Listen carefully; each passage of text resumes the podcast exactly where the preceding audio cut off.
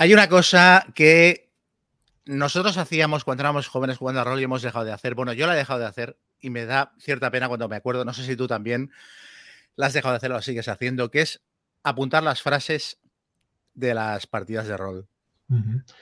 Hombre, eh, en algunas campañas teníamos libretas y libretas y libretas de, frases de estas. Ahora Mm, apuntamos algunas porque nosotros tenemos a O'Driscoll que lleva el diario y cuando hay algo muy, muy hardcore lo apunta, pero no sé, también creo que antes salían más frases.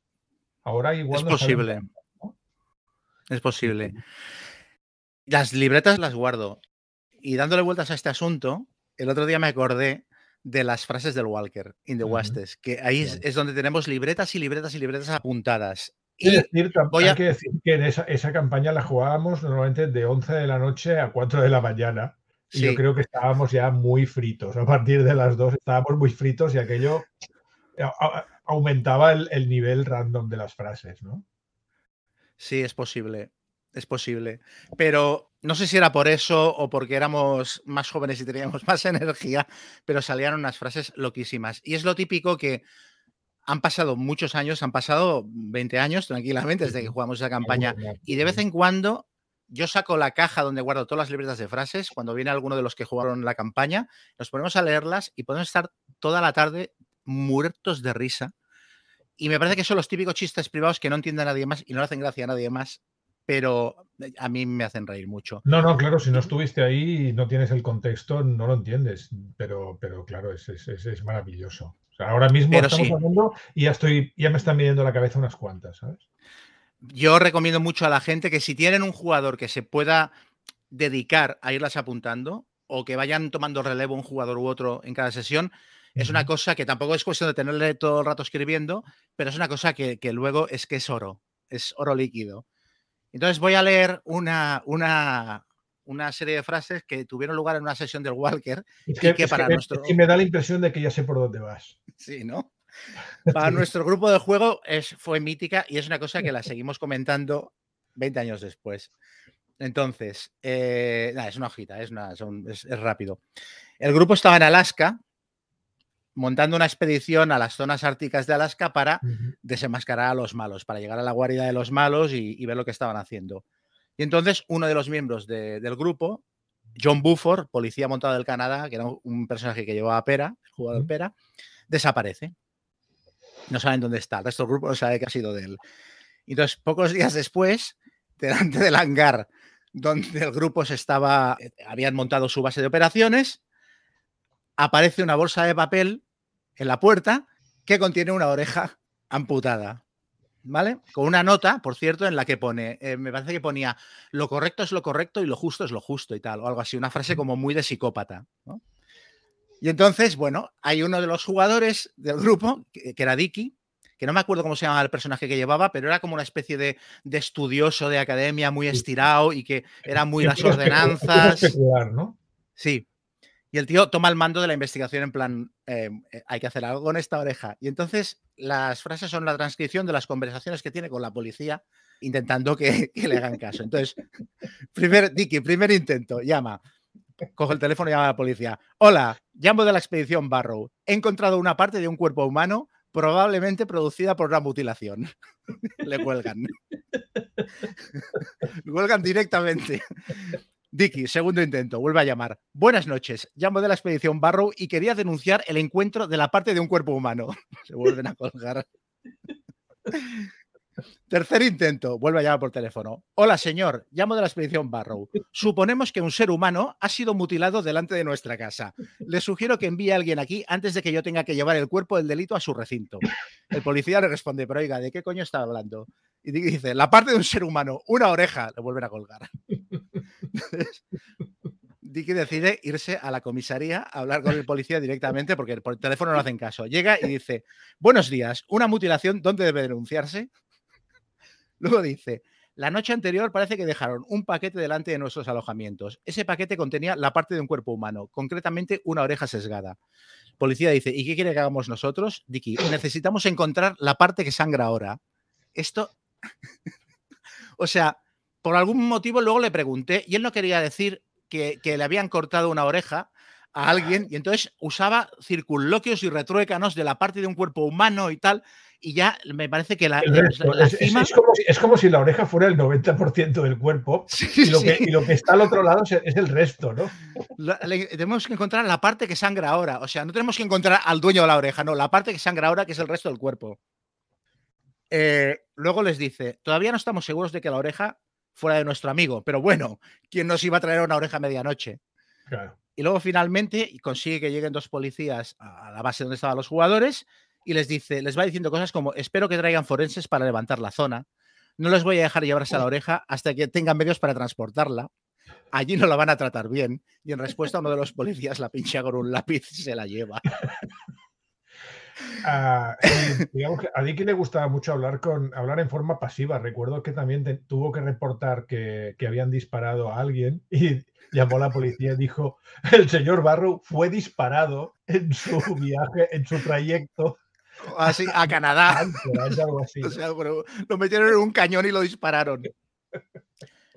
Pero bueno, que, que, o sea, es que hay eso, hay horas y horas de risas con las frases de la partida y es una cosa que recomiendo mucho que si, de verdad si alguien está en una campaña las puede apuntar, aparte hay que apuntarlas en el momento porque si no luego se te olvidan, si las grabas no es lo mismo, son una libreta con las frases apuntadas y es que aquello es un llanto luego.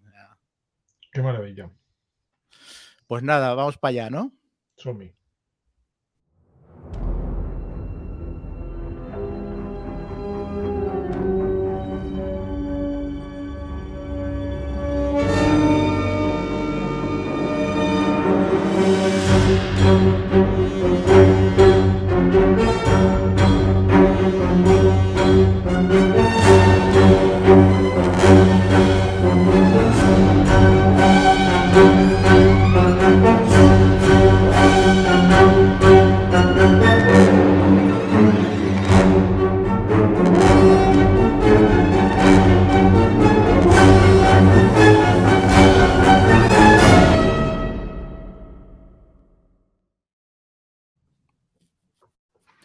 Episodio 6.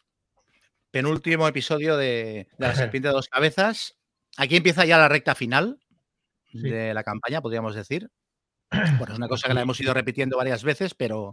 A partir de aquí, los jugadores ya, de hecho, es lo que contamos, iremos de la mano. Mm, hmm. Tanto tus jugadores como los míos van en, línea recta hasta, hasta la escena final. Y eso, la campaña ha cobrado ya inercia y, y se nota, se nota que, estamos ya en, el tercer acto, digamos. ¿no? Sí, todo se acelera bastante.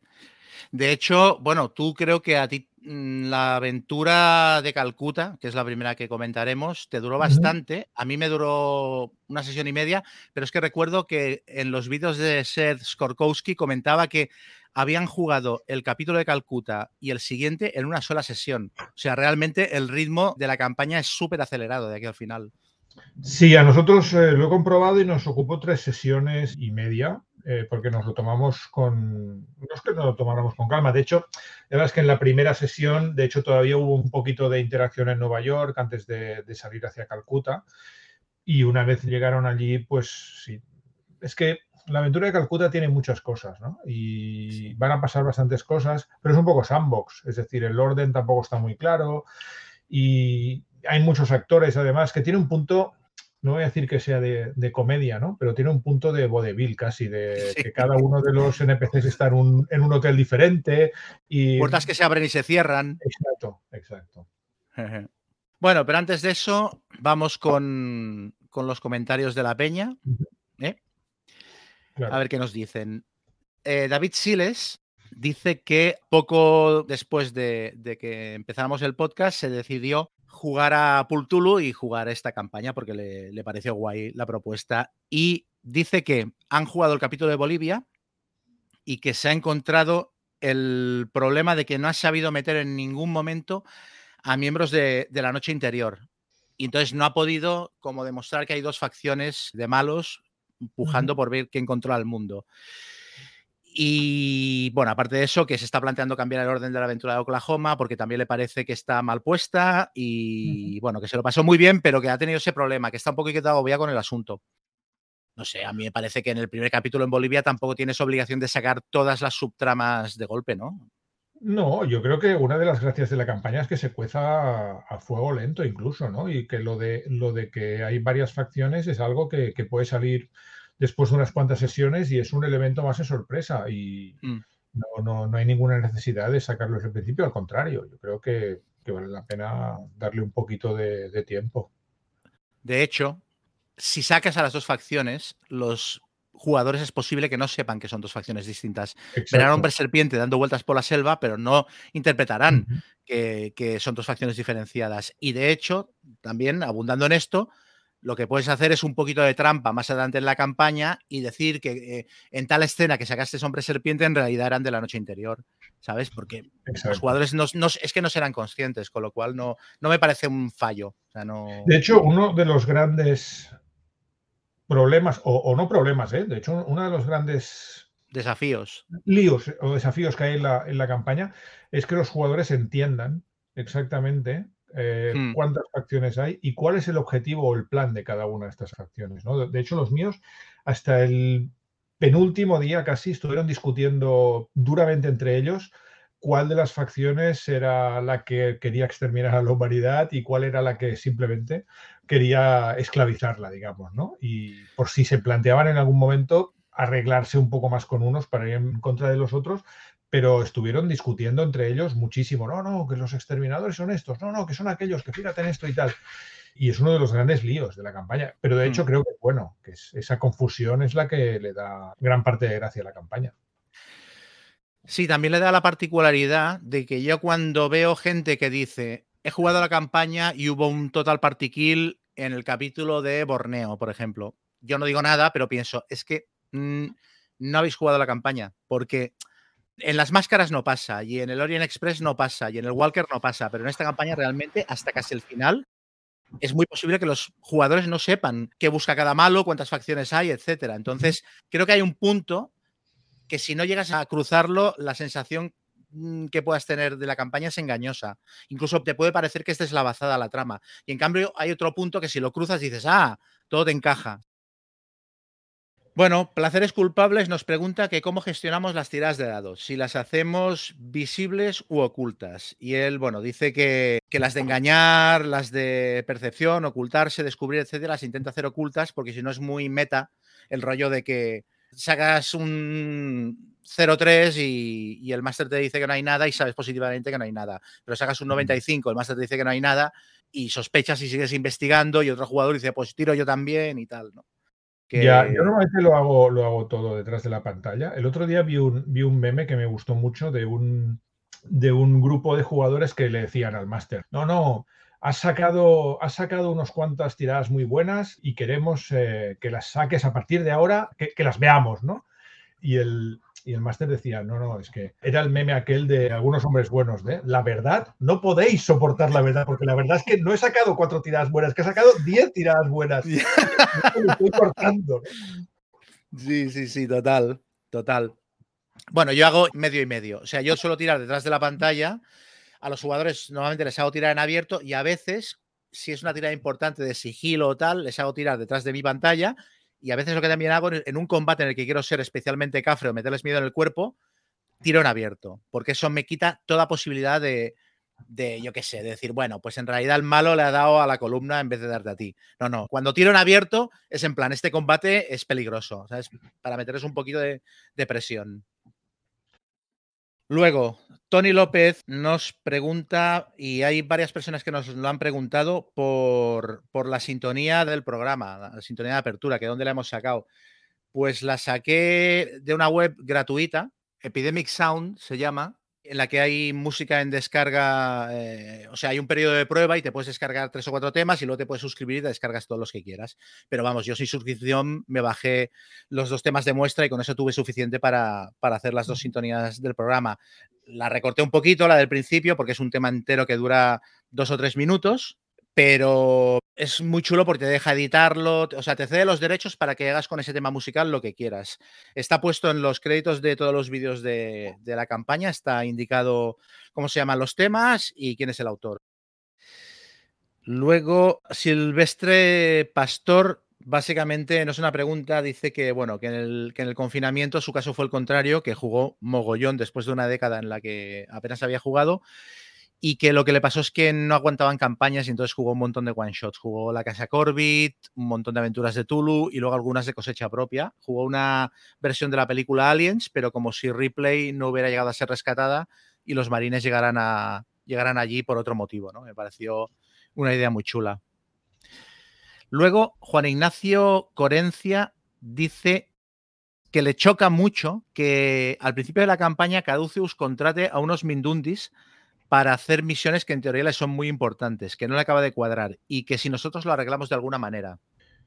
Esto es interesante. Yo eh, durante unas sesiones, si los jugadores preguntaban, sí que les decía que había otros grupos por ahí haciendo cosas parecidas a los que hacían ellos y tal pero porque me lo preguntaron ellos. Pero es una idea que, eso, dejé que ellos la tuvieran en la cabeza, pero poco a poco, conforme avanzaba la campaña, la fui abandonando. Ellos tampoco preguntaron más y asumí que es posible que hubiera otros grupos, pero que los otros grupos tenían menos conocimiento y, estaban a un nivel más real, más de, de, la tapadera real de caduceos y que los que realmente sabían de qué iba el rollo eran ellos. Yo lo que hice, como que los personajes pulp se prestan a ellos, sí que hice que fueran como gente especial. Y la idea que tenía yo era que Cera Cormac, que tiene 170 y pico años y lo sabe todo, y que había estado con un antepasado de, Taylor y toda la pesca en, en Van que era un poquito el que sabía lo que iba a ocurrir y que de alguna manera había ido atrayendo al resto del grupo a la órbita de Caduceus porque había examinado 18 millones de futuros posibles y le había parecido que aquel grupo era el que salvaría el mundo. ¿sabes? Me lo hice venir así. Entonces, aparte de que tanto Cera Cormac como Taylor tenían alguna capacidad mágica especial y eso los hacía atractivos para Caduceus, me lo monté un poquito por ahí. O sea, no eran, no eran gente corriente, eran como un pasito por debajo de superhéroes, no sé cómo decirte, ¿sabes? Un poquito de Shadow o, algo así.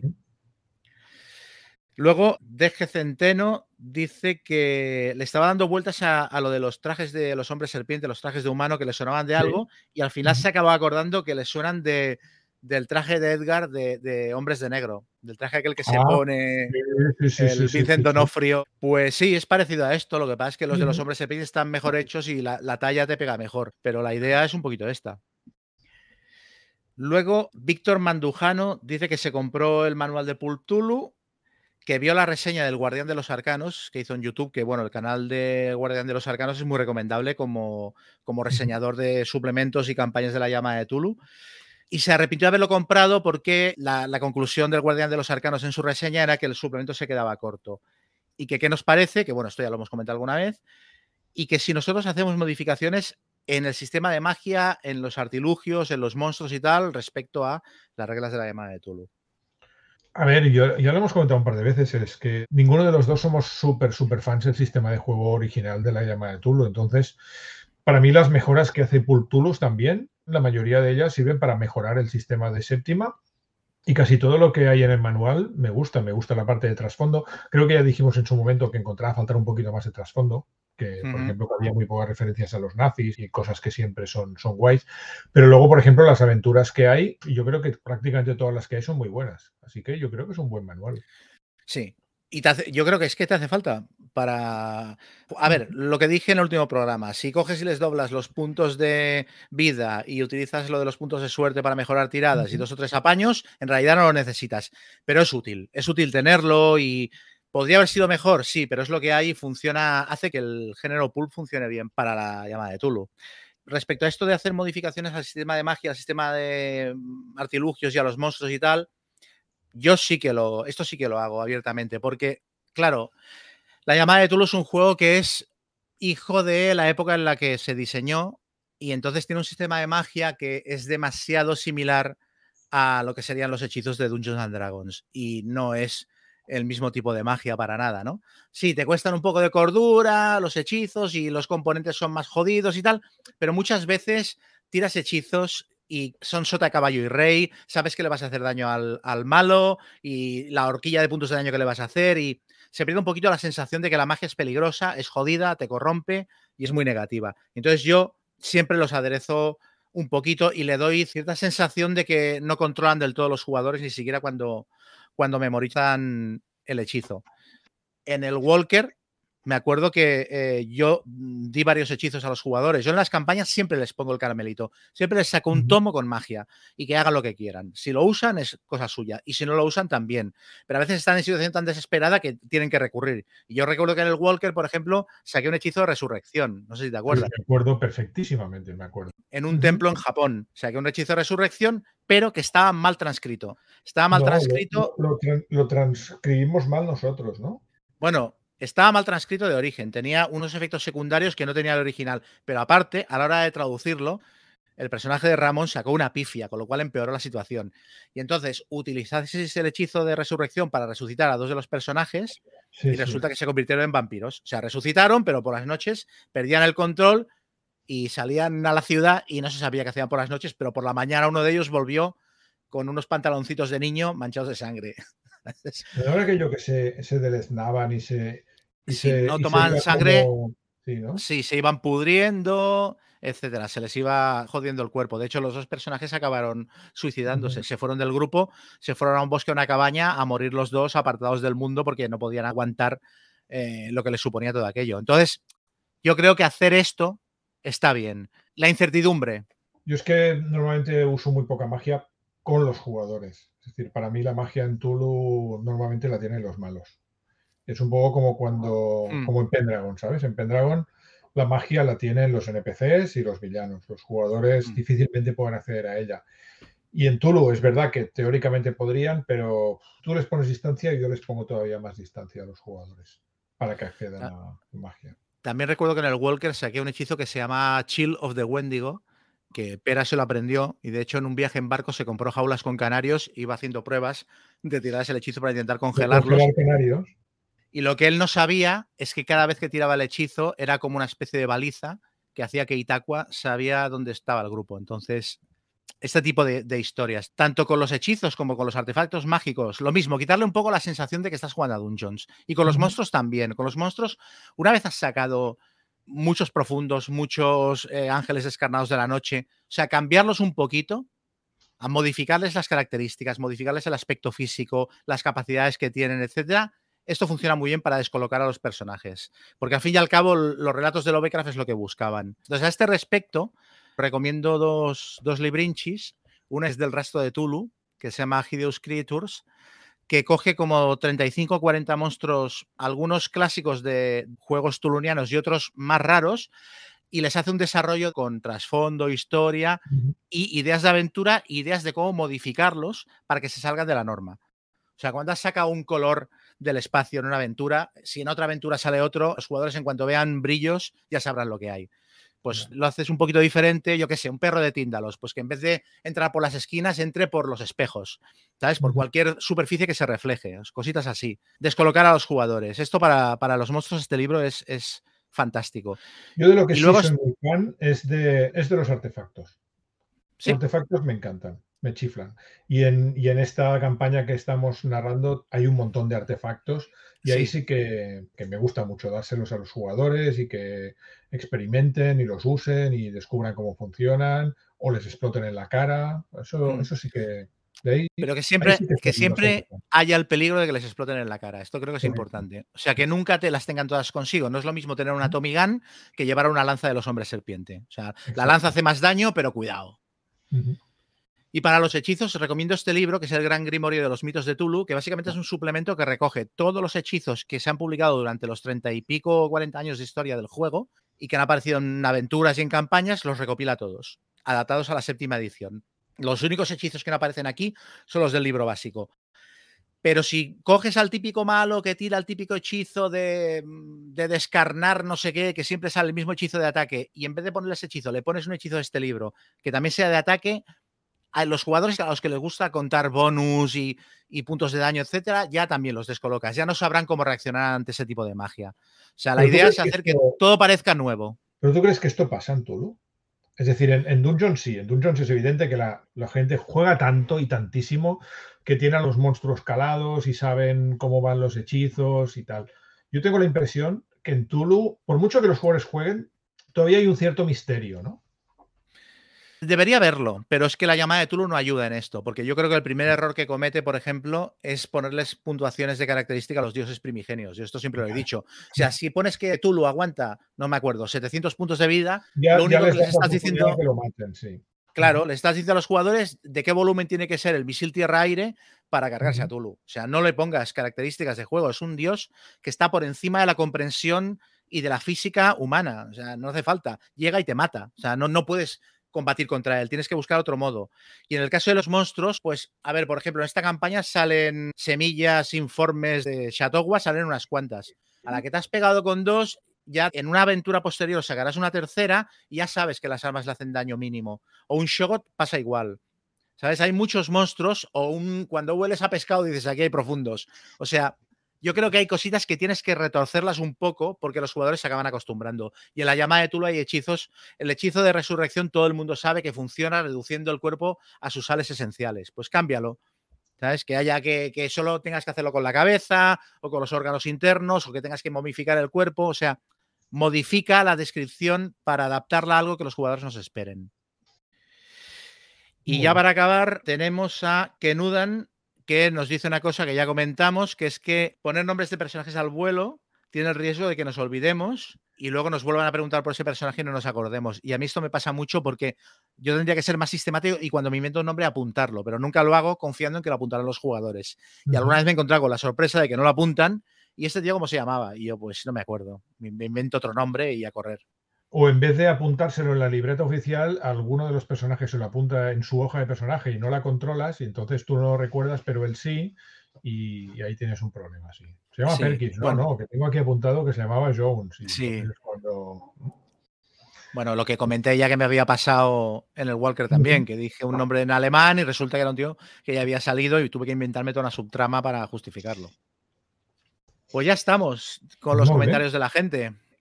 Las pifias, yo tengo dos muy rapiditas.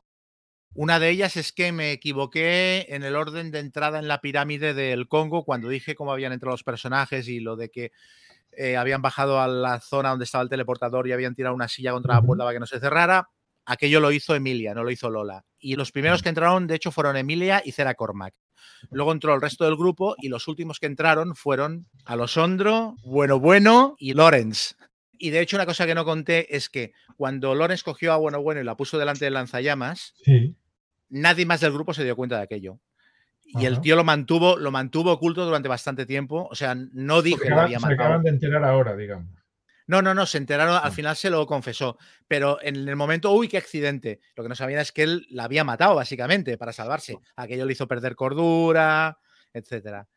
Y otra cosa que no he contado es que el cetro de la serpiente, que lo cogen en Bolivia, creo que tiene una regla que el jugador que lo coge, el personaje que lo coge, tiene que hacer una tirada para no entrar en comunión con el cetro y, si entra en comunión con el cetro no se lo quiere ceder a nadie, etc. Eso le pasó al personaje de Taylor.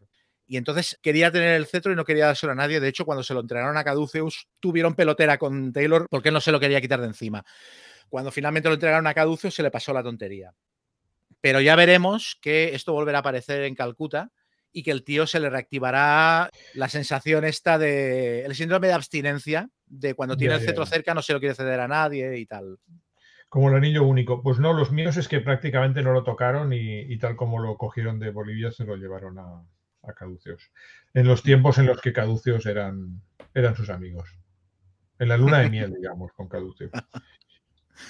Y bueno, yo dentro de la siguiente sección, que es la guarida del guardián, que voy a ir muy rapidito, quiero recomendar, ya que hoy no vamos a recomendar aventuras porque no, nos han preguntado y porque hemos recomendado Sopotocientas desde que empezamos esto, quiero recomendar un suplemento que me parece, no voy a decir que imprescindible, pero es el mejor suplemento de Roll Pulp que he visto, que es Hero Pulp.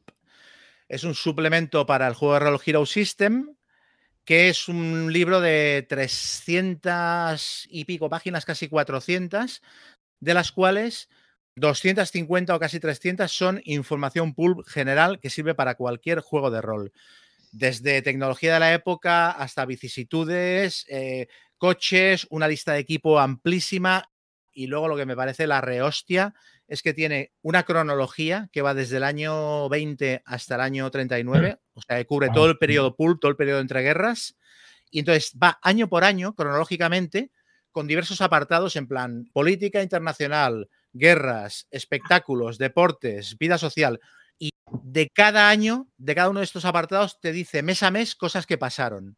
O sea, bueno, por ejemplo, mira, esto es, esto es el año 34, pues tiene cuatro páginas dedicadas al año 34 mes a mes. Entonces te dice, pues yo qué sé, que en septiembre del 34, el día 18, la Unión Soviética se une a la Liga de Naciones. Que la Fox renegocia el contrato de Shirley Temple para pagarle mil dólares por semana. Que Luisiana intenta separarse de la Unión. Eh, o sea, de todo. Desde noticias que afectan a Estados Unidos hasta noticias. Hablan. En el año 31, antes lo estaba ojeando, dice: unos activistas le dan una paliza al alcalde de Madrid. ¿Sabes? En mayo del 31, una cosa así. O sea, noticias de todo el mundo. Las noticias que comentamos en el capítulo de Nueva York, sí, para el año 34, las saqué todas de este libro.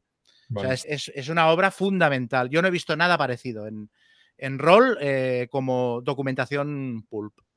Ahora mismo este suplemento en físico es muy difícil de encontrar porque aparte es para la edición anterior de Hero System, no para la actual, pero en PDF se vende y se encuentra fácilmente y bueno, es una muy buena compra. El Hero System es una especie de GURPS, creo que es anterior a GURPS, de hecho. Incluso se daba un aire a GURPS eh, en cuanto a la maquetación y la portada, sí. Sí. ¿Es anterior?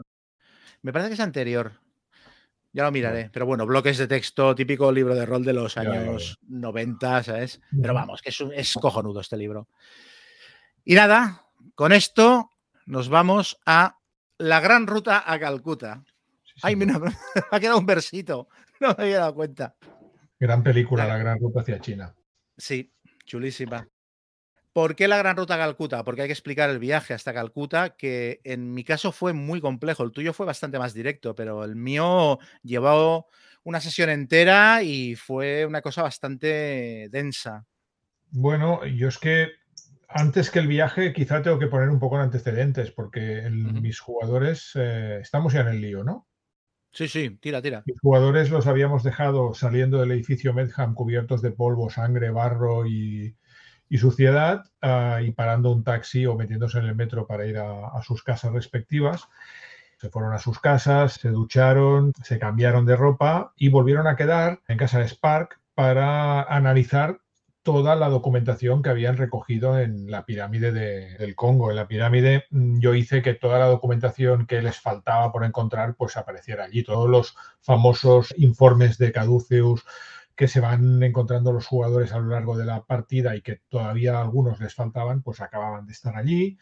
Y entonces fue cuando finalmente consiguieron entender cuál era el plan de Caduceus, que el plan de Caduceus consiste en, en sintetizar un, virus que consiga idiotizar a la población y hacerlos pues muy vulnerables a que los hombres serpientes se hagan con el control de la Tierra.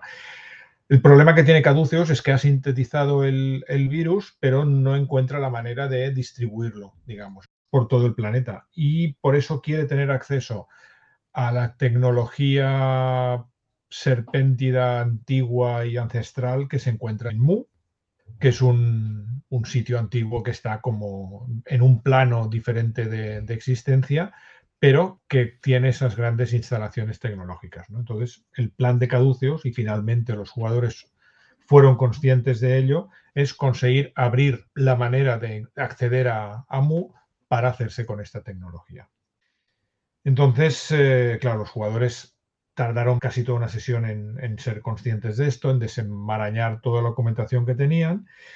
Y luego también empezaron a moverse, empezaron a contactar con las NPCs con las que habían trabajado antiguamente, Vi y Mel, las periodistas, a las cuales les habían dado la orden un poco de, de vigilar los movimientos de Medham y de Caduceus en su ausencia.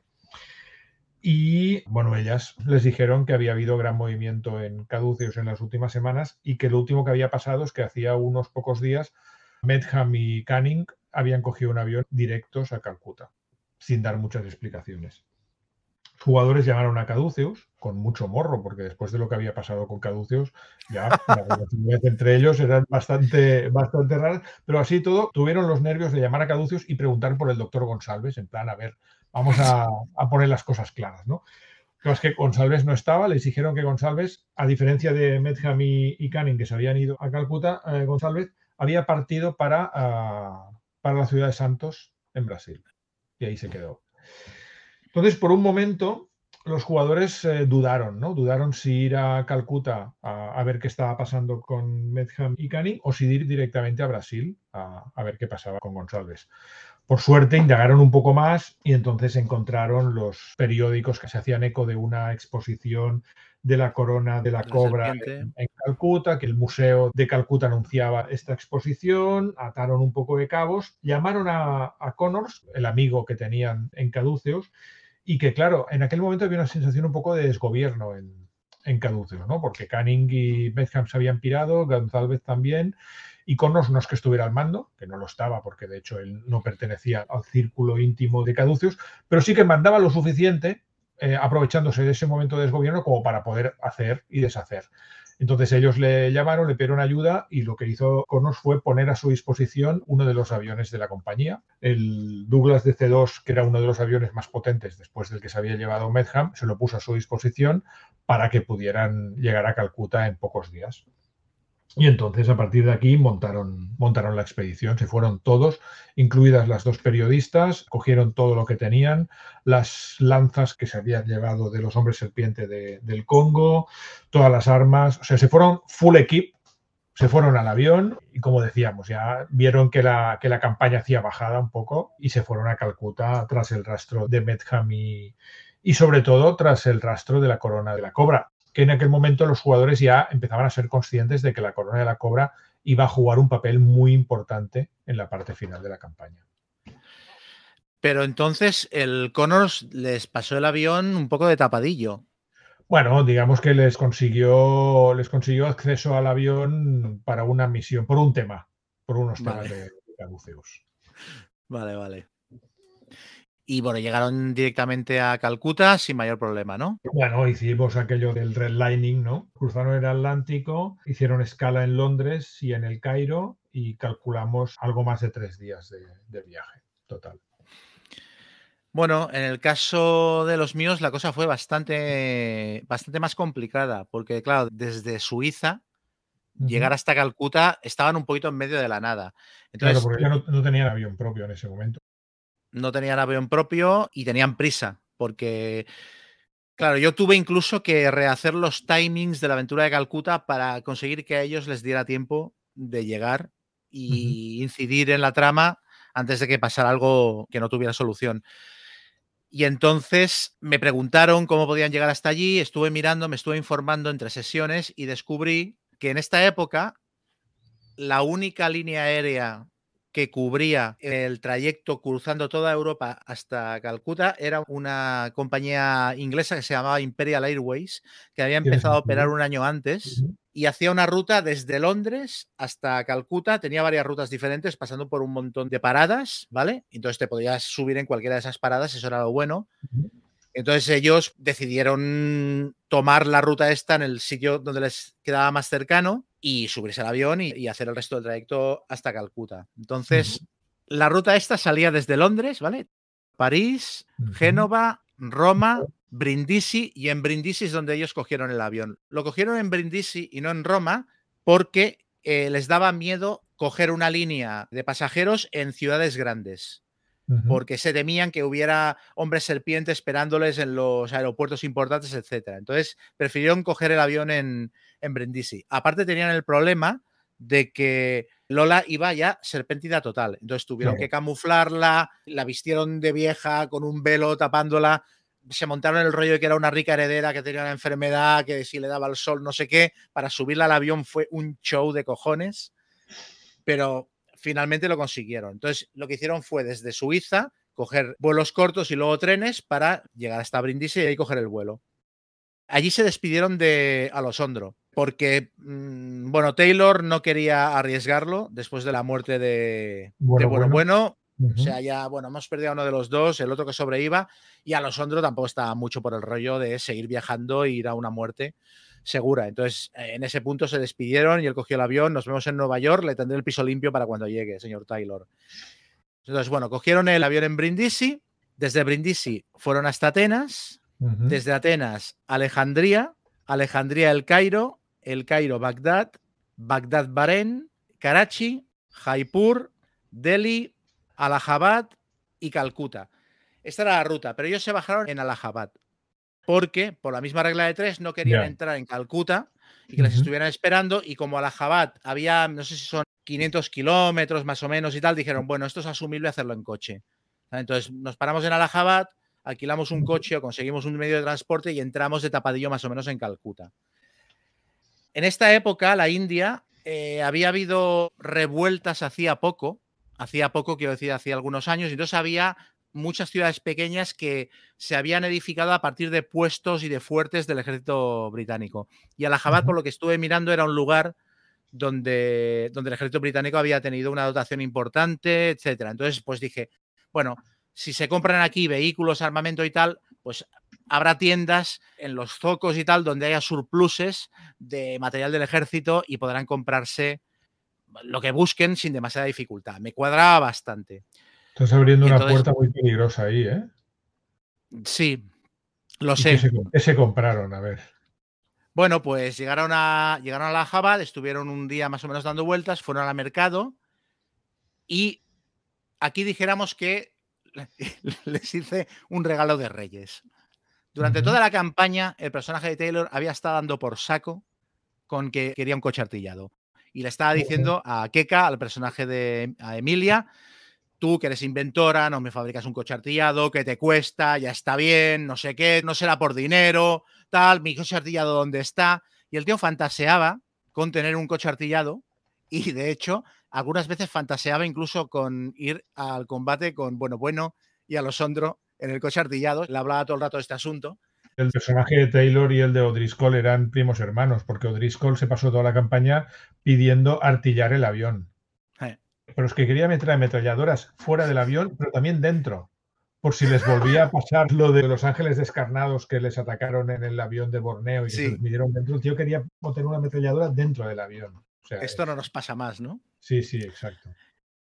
Yo ya tenía la idea de sacarle el coche artillado en algún momento. Lo que pasa es que, claro, estuve mirando, un coche artillado pesa 6 toneladas, o sea, es imposible meterlo ni en el avión de carga más grande de la época, era imposible. Entonces, claro, era, le voy a sacar el coche artillado y no lo van a poder llevar a ningún lado, porque aparte no, no pueden ir hasta Calcuta en coche artillado, es que llegarán y ya estará el mundo destruido. Pero claro, cuando me dijeron, nos bajamos en Allahabad, dije, hostia, es que es perfecto. Y entonces se fueron al mercadillo, no sé qué, y encontraron la tienda del honrado Ahmed, ¿sabes? Restos de serie del ejército, ¿no? Sí, y entonces allí pues vendía eso, que si granadas, que si dinamita, que si armas de pequeño calibre, bueno, una tienda muy grande, ¿no? Y entonces ellos diciéndole, pero no, no, no, algo de más calibre, algo de más calibre. Y entonces el tío aceptando sobornos, les iba sacando armas más grandes. Y en un momento dado Taylor dice, no, no, queremos algo de la máxima calidad y le deja un crujiente billete de 20 dólares y el tío, acompáñenme. Entonces saca una llave, había una zona con una verja, la abre, ¡eh! entran en la verja y allí detrás había pues armas de gran calibre, no sé qué, y había algunos vehículos y bueno, a ti te llama la atención, Pera, un vehículo que está tapado por una, por una manta y tal. Ah, pues me acerco a investigar. Quita la manta. Y entonces eh, creo, creo que tenemos una grabación del momento en el que le di el coche artillado. Maravilloso. Que yo no le hice ninguna descripción de la escena, simplemente le pasé una hoja en la que estaba la foto y las características de juego del coche artillado.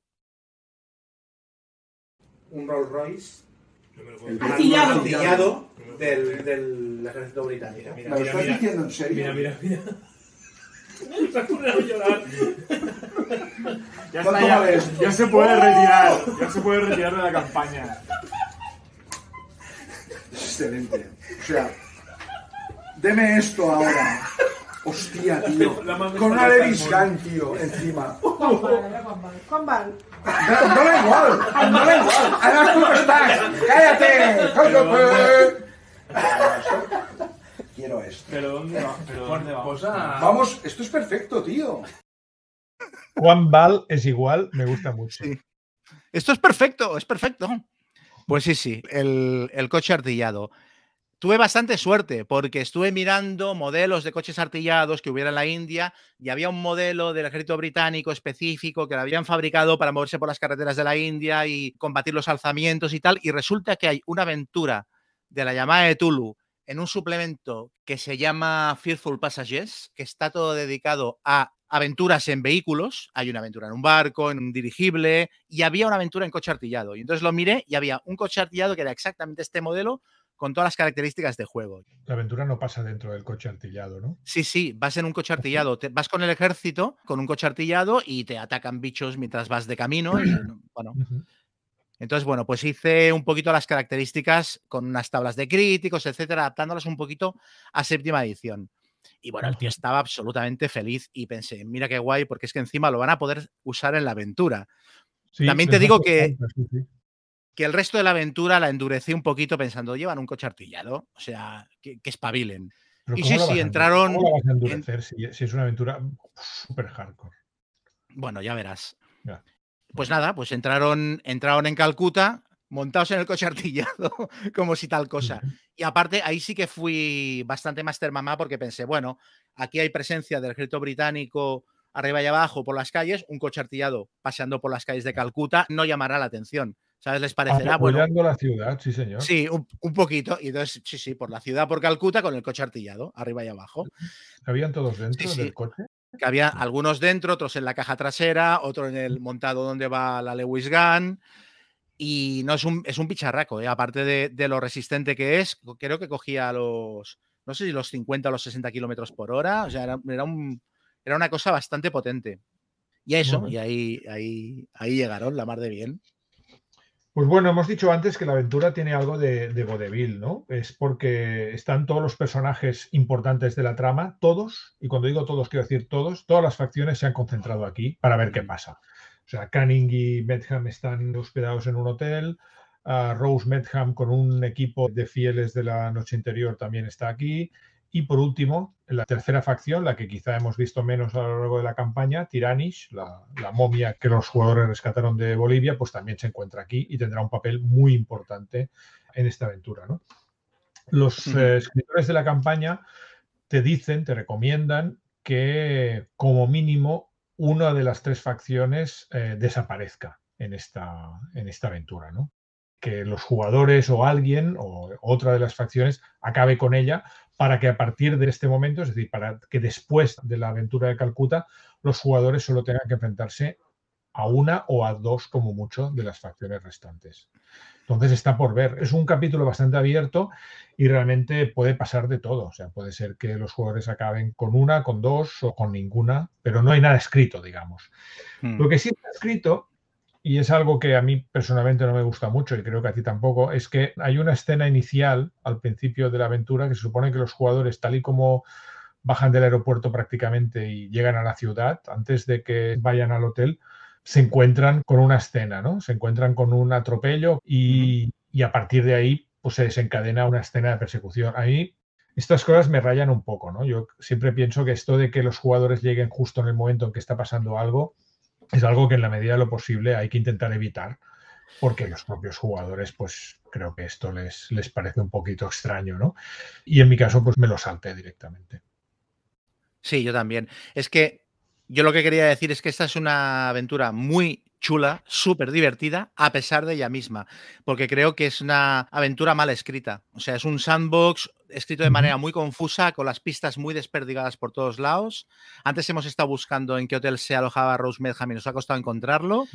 Por ejemplo, esta escena inicial, claro, por casualidad, en una ciudad como Calcuta, que era gigantesca en esta época. O sea, era un tochal de ciudad súper cosmopolita, con un montón de barrios distintos y llegan los jugadores y se encuentran directamente a uno de los penejotas de la campaña que lo acaban de atropellar. Rose Medham en otro coche mirando la escena y otro PNJ que sale corriendo. Y pretenden los escritos de la campaña que los jugadores lo interpreten todo y se pongan a perseguir a este tío. La persecución en sí es una de las escenas importantes de la aventura. Entonces, deberían haber separado esta escena inicial de la persecución y haberlas puesto las dos en párrafos separados para que tú pudieras elegir si juegas la una o la otra. Y durante la aventura hay varios problemas de este tipo, de párrafos donde haya información mezclada eh, hay una escena muy importante en un templo que luego veremos, que está mezclada con el trasfondo de Tiranish en Calcuta. Y es lo de siempre, o sea, si la escena es opcional, pónmela en un párrafo aparte para que la tenga clara y la pueda consultar luego rápidamente y ver dónde está. Y está todo súper mezclado. Y es una lástima, porque la aventura es muy, muy guapa, pero, pero es, es criminal como está ordenada la información.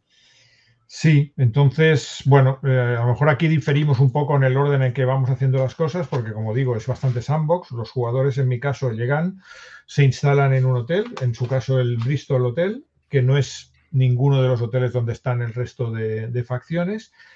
Es que los hoteles en esta aventura son muy importantes. Sí, hay cuatro o cinco hoteles en Calcuta donde hay acciones enfrentadas y cruzadas, porque cada facción de los malos se aloja en un hotel, los penejotas se alojan en uno, luego se esconden en otro. Todo esto lo iremos viendo, pero los hoteles en esta aventura son súper importantes.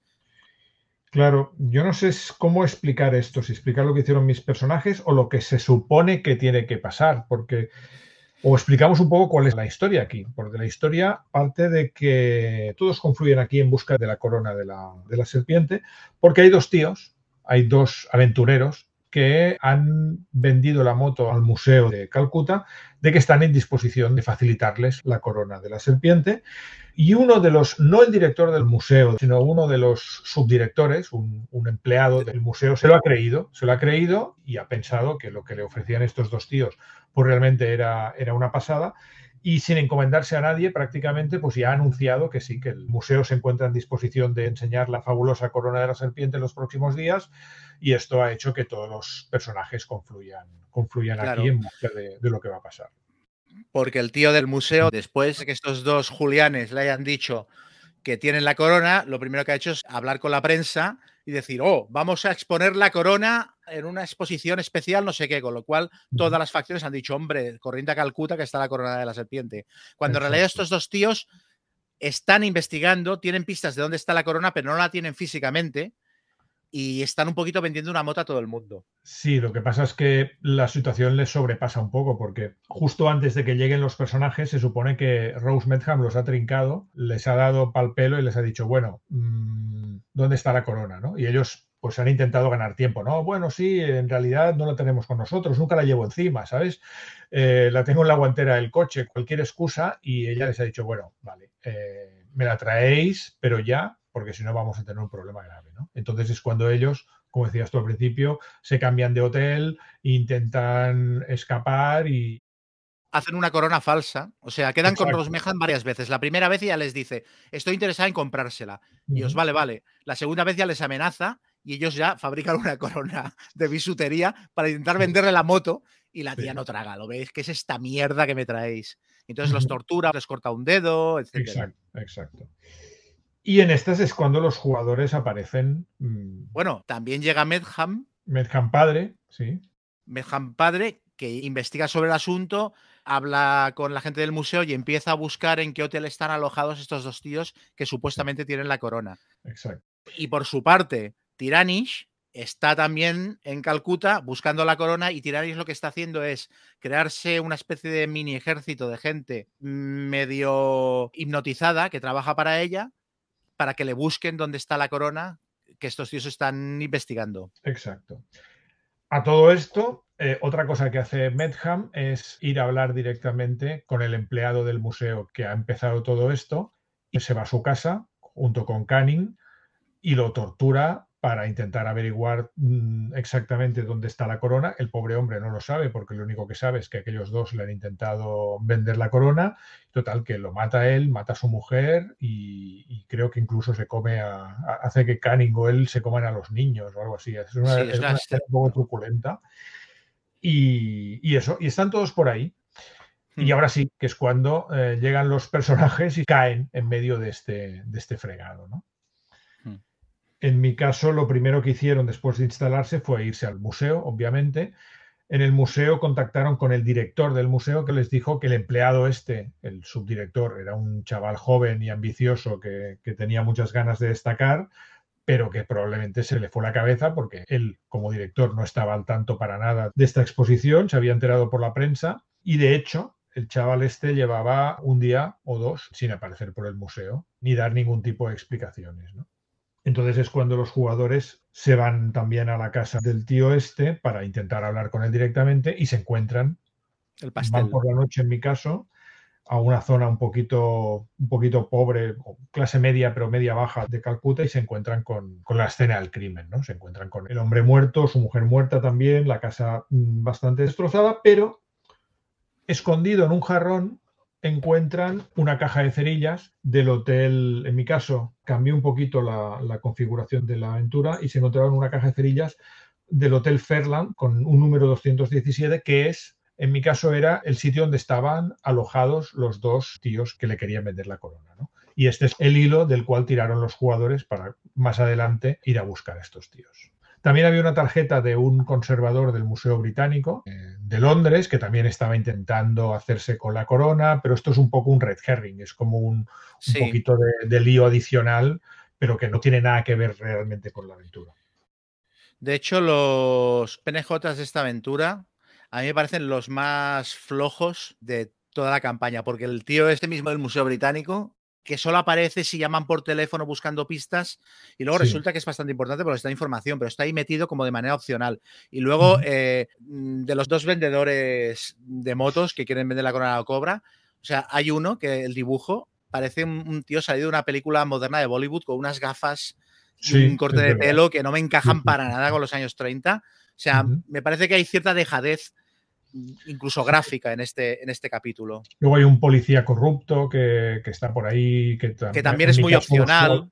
Sí. En mi caso, los jugadores lo usaron un poco para que les diera un poco de información. Pero, pero sí, no son NPCs muy recordados ningunos, es verdad.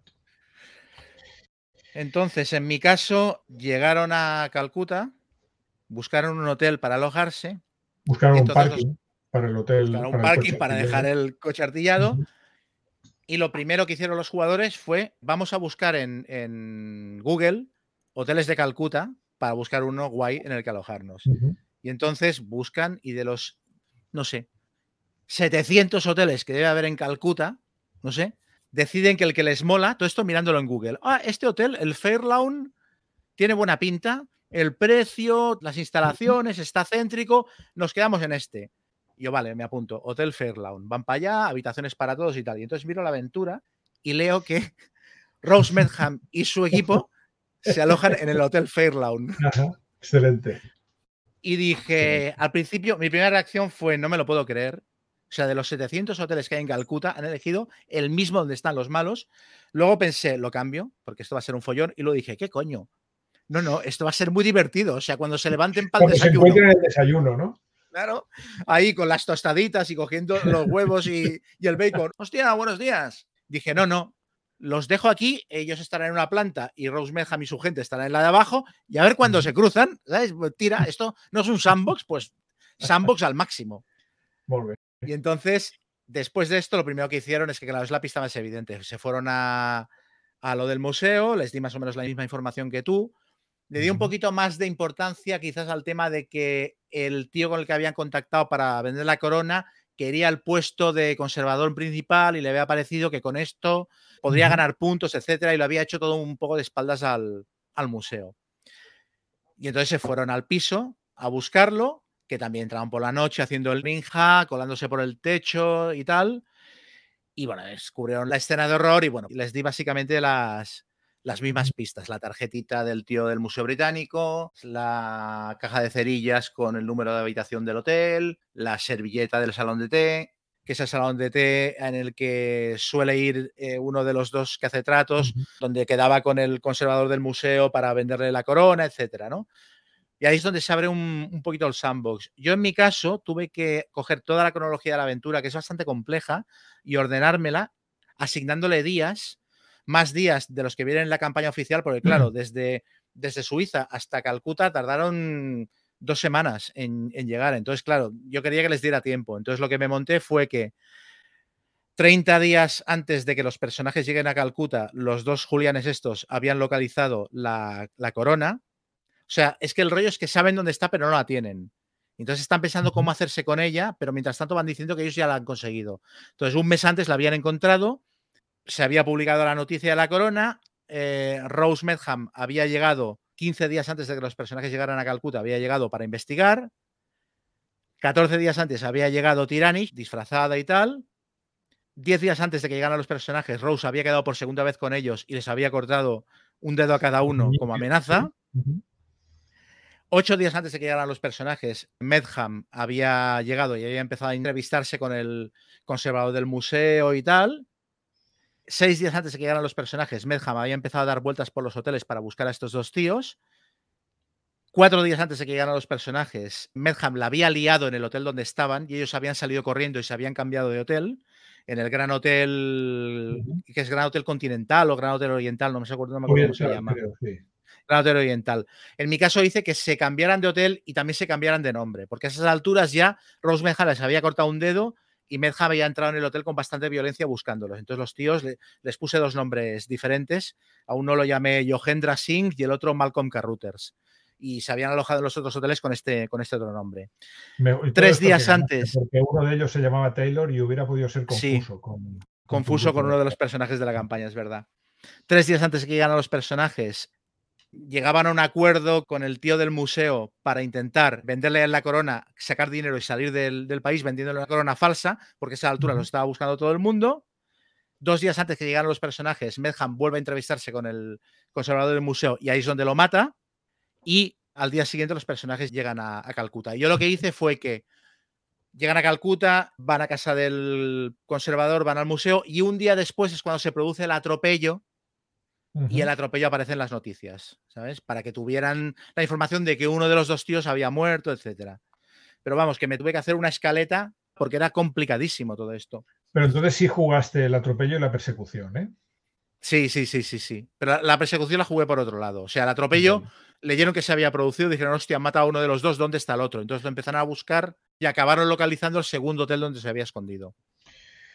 Vale, nosotros aquí tuvimos una de las escenas más, una escena muy, muy, muy, muy dura, en la que estuvieron a punto, a punto, a punto de morir directamente dos personajes y les fue de un pelo, que fue cuando se dirigieron al Hotel Fairlawn, sospechaban que en la habitación 217 se hospedaban los dos tíos estos que, que traficaban con la corona y se fueron al bar, un bar de estos grandes con ventiladores y tal, y, plantas, o sea, un, lugar abierto, y se pusieron allí a vigilar.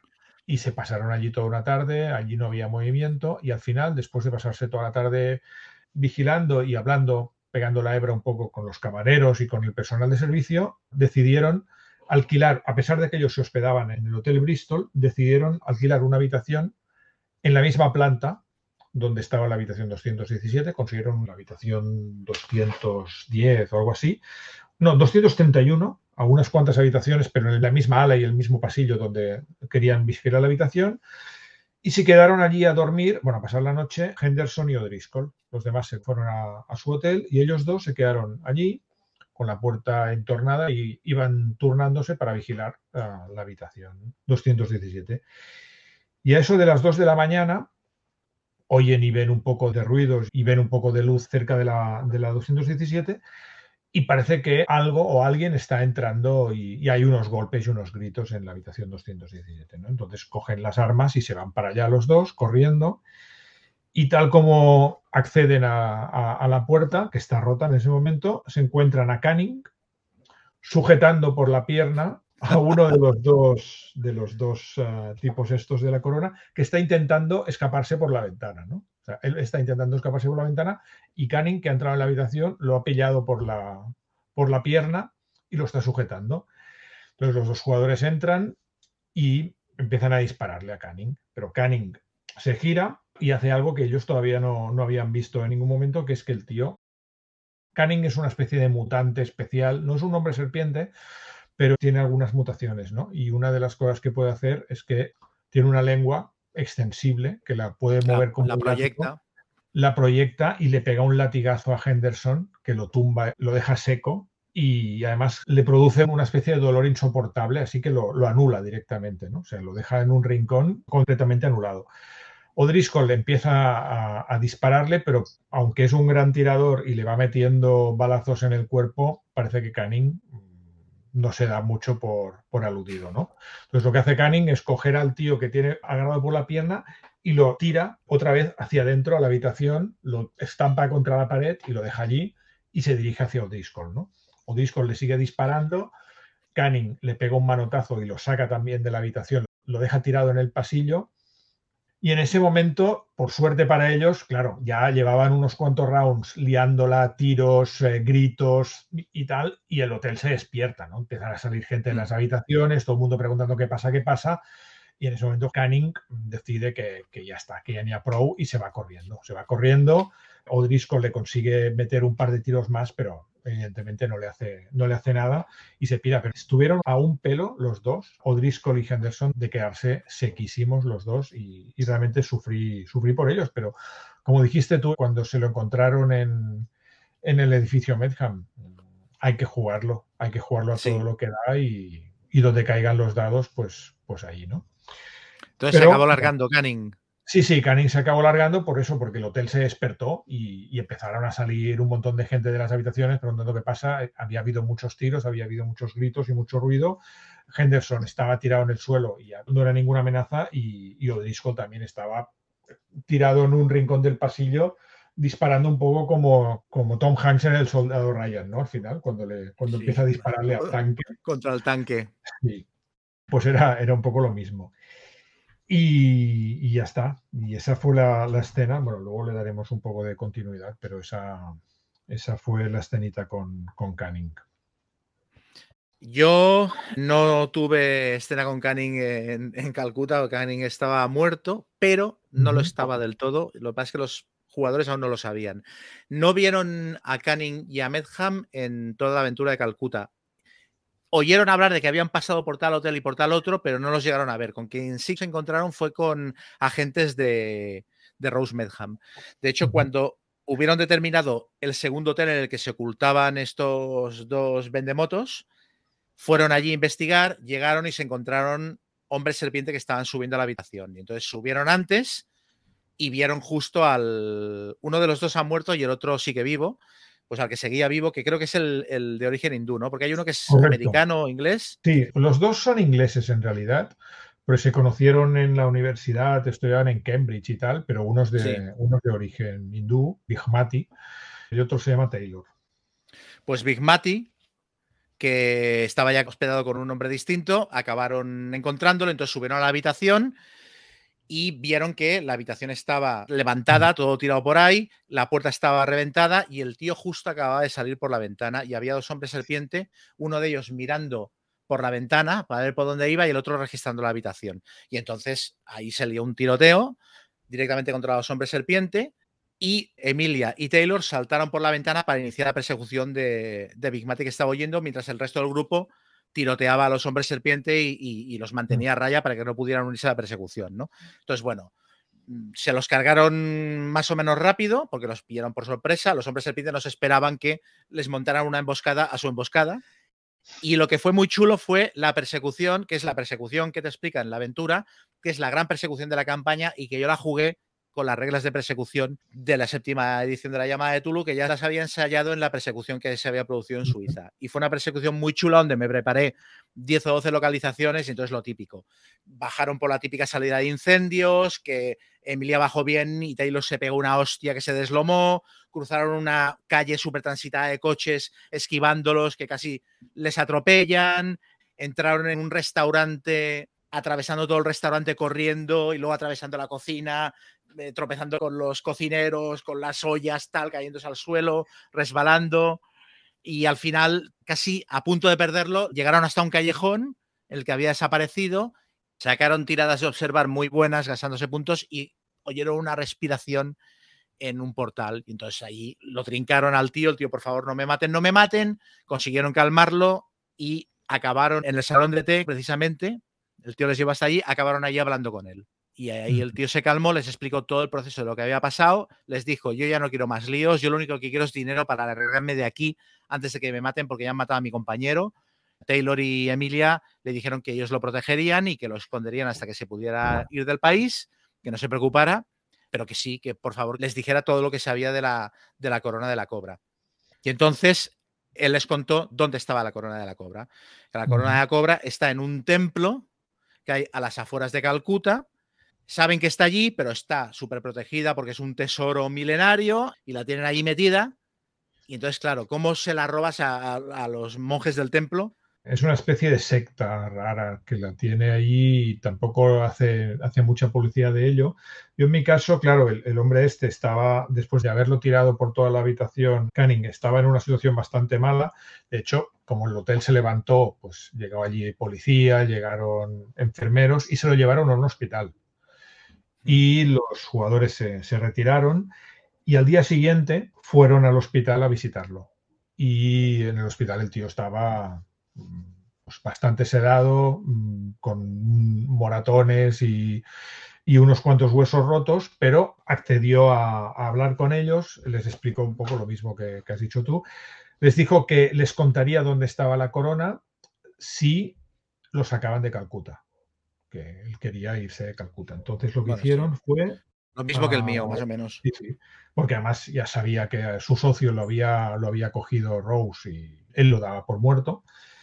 Y entonces lo que hicieron mi grupo fue llevárselo, cogieron un coche y se lo llevaron al aeropuerto, lo dejaron en un hangar al lado del avión, dijeron, quédese aquí, ahora nosotros vamos a hacer una cosa, eh, iremos a mirar dónde está la corona y luego volvemos y nos lo llevamos en nuestro propio avión.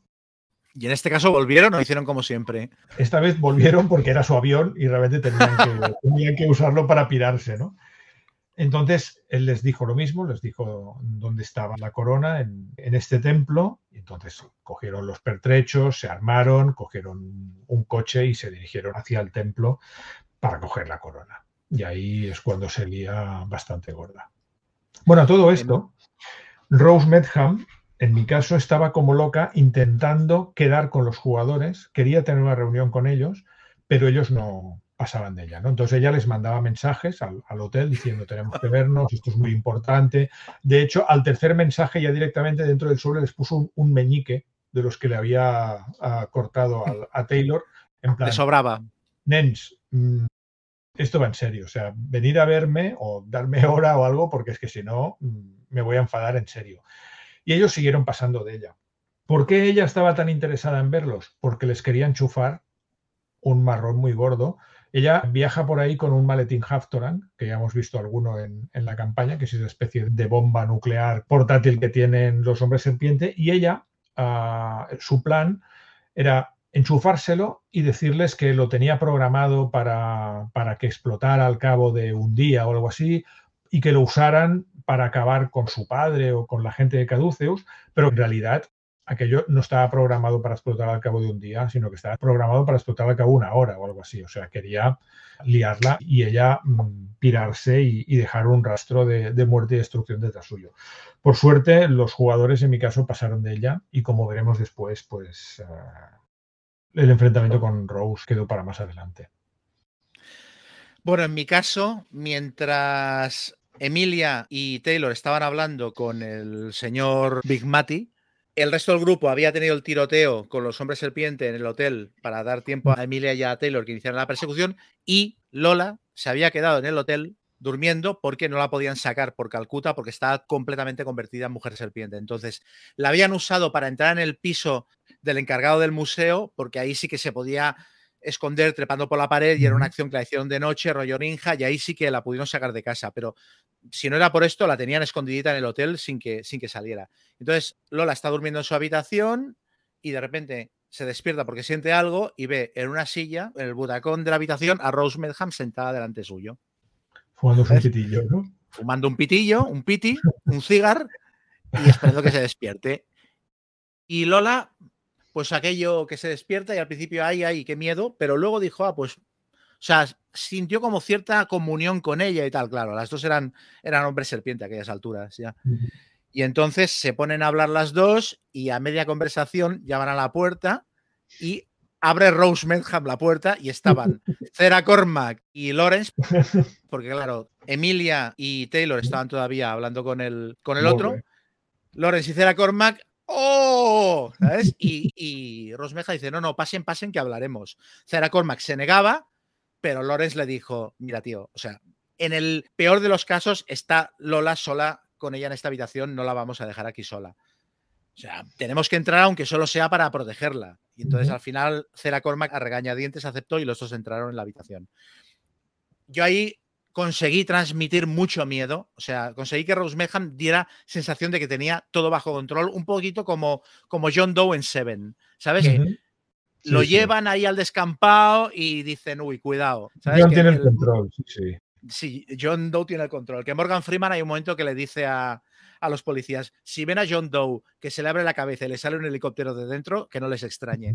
Pues un poquito lo mismo, ¿sabes? O sea, Rose Medham estaba sola en la habitación, pero ninguno se atrevió a sacar un arma porque dijeron, si esta tía está aquí sola, es que tiene la situación controlada. Y ahí, ahí fumando y tal, y les contó más o menos lo mismo. Ahí lo que hice fue que, como que las tres facciones llevaban bastantes días en Calcuta dando vueltas, Rose Medham a esas alturas ya sabía que había llegado tarde, que los dos tíos estos la habían engañado y que mientras tanto Tiranish, mesmerizando gente y moviéndose por los bajos fondos de Calcuta, había conseguido controlar un pequeño ejército de gente y ya había averiguado dónde estaba la corona. Entonces, Rose sabía que llegaba tarde y sabía que su padre estaba súper perdido buscando la corona. Entonces, lo que quería era que Tiranish hiciera lo que quería hacer, que básicamente lo que quiere Tiranish, esto no lo hemos contado, es abrir un portal desde el que acceder a Mu directamente por aquí. Lo que pasa es que el acceso a Mu está protegido por unas criaturas que son guardianes, que son muy peligrosas y que a cualquiera que intenta entrar se lo comen, básicamente. Y esto Caduceus ya lo sabe y Rosemehan ya lo sabe. Y entonces pensaba, ya me va bien que Tiranis abra el portal, que estos bicharracos se lo coman y luego yo entraré por otro lado y ya no estarán estos guardianes vigilando. O sea, entraré por otro portal que ya tengo localizado y no me hace tanta falta la corona. De hecho, me va bien que la coja Tiranish. Entonces, les vende la moto de que las otras dos facciones son muy malas, de que ella no quiere ningún mal a la humanidad. Les pasa al Haftorang, les dice lo mismo. En mi caso, les dije que estaba programado para estallar al cabo de 10 minutos y que tenía una milla de radio de acción, con lo cual les daba tiempo perfectamente de salir en coche de allí Diez minutos desde que lo activaran. desde que lo activaran. En realidad estaba programado para estallar en el momento en el que lo activaran y, Ujú. y el, el radio de acción es de 10 millas, o sea, hubiera destruido media ciudad de Calcuta. Y les dice, aquí tienen este cacharro, utilícenlo, eh, si pueden acabar con mi padre o con Tiranis o con los dos, muy bien y tal, yo, yo plego tú, yo lo dejo correr y tal. Y yo hice tiradas detrás de la pantalla por, por Rose Mehan, sacó buenas tiradas de engañar y se comieron eh, más o menos el asunto, pero en un momento dado Lola hizo una tirada de averiguar intenciones y creo que sacó un 0-1. Y entonces, cuando estaba ya el engaño casi completado, Lola sacó la super tirada y eh, le tuve que decir la verdad, no, no, esta tía os está tomando el pelo, o sea, el cacharro este no está programado como ella dice, lo que se está contando no es exactamente verdad, ella no va a abandonar, parte de lo que dice es cierto, pero tal. Entonces, bueno, a partir de ahí Lola alargó la conversación para, sabiendo que la otra estaba mintiendo, a ver qué le podía sacar. Entonces, sí, sí, les entregó el Hafton y quedaron como amigos. O sea, ellos fingieron que se lo creían, ¿no? Claro, en los otros dos se lo creyeron genuinamente, pero Lola alargó la conversación intentando hacerles guiños a los otros dos de espérate, espérate, que no es exactamente lo que nos está contando. Y entonces se quedaron con el Haftoran, le dijeron que sí, sí, seguiremos investigando, usted no se preocupe, y ahí Rose Mehan desapareció del mapa. O sea, Rose Mehan cogió sus bártulos y se piró, y Rose Mehan ya se fue directamente a la siguiente etapa, que es Santos, que es donde hay otro portal desde el que se puede acceder a Mu. Ya fue directamente a buscar ese portal, que es un portal que Caduceus tiene controlado, pero ella pensó, si esta gente de aquí se cargan a mi padre y se cargan a Tiranish, el portal lo utilizaré yo, mi padre no podrá usarlo y los guardianes que lo están protegiendo se los habrá cargado Tiranish, o sea que perfecto. Me sale más a cuenta ir corriendo al otro portal y ser la primera en llegar que estar aquí peleando por una corona que ya sé que la va a coger Tiranish. Y ahí Rosmeham mm, hizo las maletas y se fue, dejándoles con el Haftoran. Sí, en mi caso ocurrió algo parecido. En cuanto Rose vio que, que no conseguía enchufarles el Haftorang, que llegó a la misma conclusión y se fue preparando para hacer las maletas y, y volar directamente. Bueno, en su caso, ya lo veremos, pero en su caso ella tenía un poco más de ventaja respecto a su padre y es que ella no había venido en avión, sino que había venido en bola. Ah, y su equipo habían, habían venido en, en aquellas esferas de transportación que habíamos visto y que son bastante rápidas. Pero bueno, esto ya lo veremos después. Entonces, eh, estamos que los jugadores ya saben dónde está la corona y se dirigen hacia allí. Eh, se dirigen a una de las partes más pobres de la ciudad, que está en las afueras y donde, donde está este templo. Y lo que hicieron mis jugadores fue acercarse al templo y una vez estaban relativamente cerca, aparcaron el coche Y claro, aquello ya es un entorno de callejuelas y sitios un poco más, más estrechos. Y lo que hicieron fue ir por las azoteas. Fue muy guapo porque entraron en una casa, llegaron hasta la azotea y a partir de ahí se movieron, pues eso, moviéndose por las azoteas, saltando de vez en cuando. Tuvieron que hacer varias tiradas para no esmoñarse. De hecho, hubo, hubo algunas tiradas que estuvieron a punto de fallar y de estamparse bien, pero no. Y consiguieron llegar hasta donde podían divisar el templo. Y en ese momento sí que empiezan a pasar cosas raras. De hecho, los jugadores no tuvieron oportunidad de acceder al templo en ese momento, ya que la, acción se precipita un poco. Se supone que en el momento en que están llegando los jugadores poco antes, Tiranish se ha hecho con la corona de hecho, hay un rollo de que tira un hechizo y suplanta a uno de los monjes y entonces se hace pasar por él y entra y mata a los demás y se hace con la corona y sale. Y en ese momento vuelve el, monje al cual ha suplantado y se deshace delante de los demás, un poco como en los Vengadores, ¿no? sí, se descompone. sí, se descompone. Y mientras tanto, pues Tiranis se ha ido por ahí con la corona y empiezan a pasar cosas un poco raras, como que toda la gente que pasa por allí es como si entrara en una especie de trance y se van como moviendo y congregando en una plaza un poco más grande que hay cerca del templo. ¿no? los jugadores, como estaban, en mi caso, estaban en la azotea, pues fueron testigos de todo esto, ¿no? Como la, la gente se iba congregando, se iban uniendo, iban acercándose, iban juntándose en esta plaza. Los jugadores era como si fueran siguiéndoles, pero por las azoteas. Y de hecho hay un momento en el que toda esta gente empieza como a, fusionarse, ¿no? Es como si se mezclaran entre ellos y es un efecto bastante horroroso de ver, ¿no? No sé si esto lo hiciste tú o, te lo saltaste. A ver, los míos, después de hablar con este tío, Emilia y Taylor vuelven al hotel, tienen la información del tío y tienen la información de, Rose Medham, todos flipaban bastante con la información mutua que han sacado unos y otros, entonces se montan en el coche artillado, con el Haftorang y todo, y salen pa, pa, pa, y van al templo directamente. Yo hice que el templo estuviera en las afueras, pero que estuviera más en una zona descampada. O sea, puse una linde de bosque y, hierba, un lugar más aislado. Y entonces en el templo llegaron, todo el mundo muerto. Aparte, yo ahí fui súper descriptivo, con, muy gore. Tiranis había montado una carnicería en la que básicamente había convertido en vísceras a, a todos los monjes, explotándolos contra las paredes y tal y el monje que quedaba vivo llegaba y antes de morir deshaciéndose les decía que Tiranish se había llevado la corona y que había matado a todo el mundo. Y entonces estaban en estas, no sabían exactamente qué hacer y empiezan a oír de la ciudad un grito de multitud que empieza a gritar Tiranish, Tiranish, Tiranish. Y aquí lo hice como en una película de zombies. O sea, salieron, vieron gente, pero que corría directamente. Lo hice muy bestia, en plan, no, no, decenas de miles de personas se están reuniendo en el centro de la ciudad y en la distancia veían una forma que flotaba por encima de los edificios con los brazos abiertos y era Tiranish. Y estaba ahí como con los brazos abiertos, como generando magia. Llevaba claramente el cetro en una mano y la corona de la serpiente. Y de hecho está intentando eh, juntar toda esa energía para abrir el portal que le permitirá acceder a Está abriendo como un ojo en el cielo y tal. Un portal en el cielo, sí, sí. Y luego con el detalle añadido de que tal como vio esto, Lola salió corriendo en plan, ay, sí, sí, Tiranish, ¿sabes? Saltando por encima de los coches y tal, que estaban tirados en la carretera, aparcados, y se puso corriente la gente en plan, yo también, yo también me hago. O sea, absolutamente mesmerizada. De hecho, les hice tirar a todos una tirada de voluntad. Ya ya creo que le hice tirar con desventaja y falló claramente y se fue corriendo para allá. Los demás resistieron.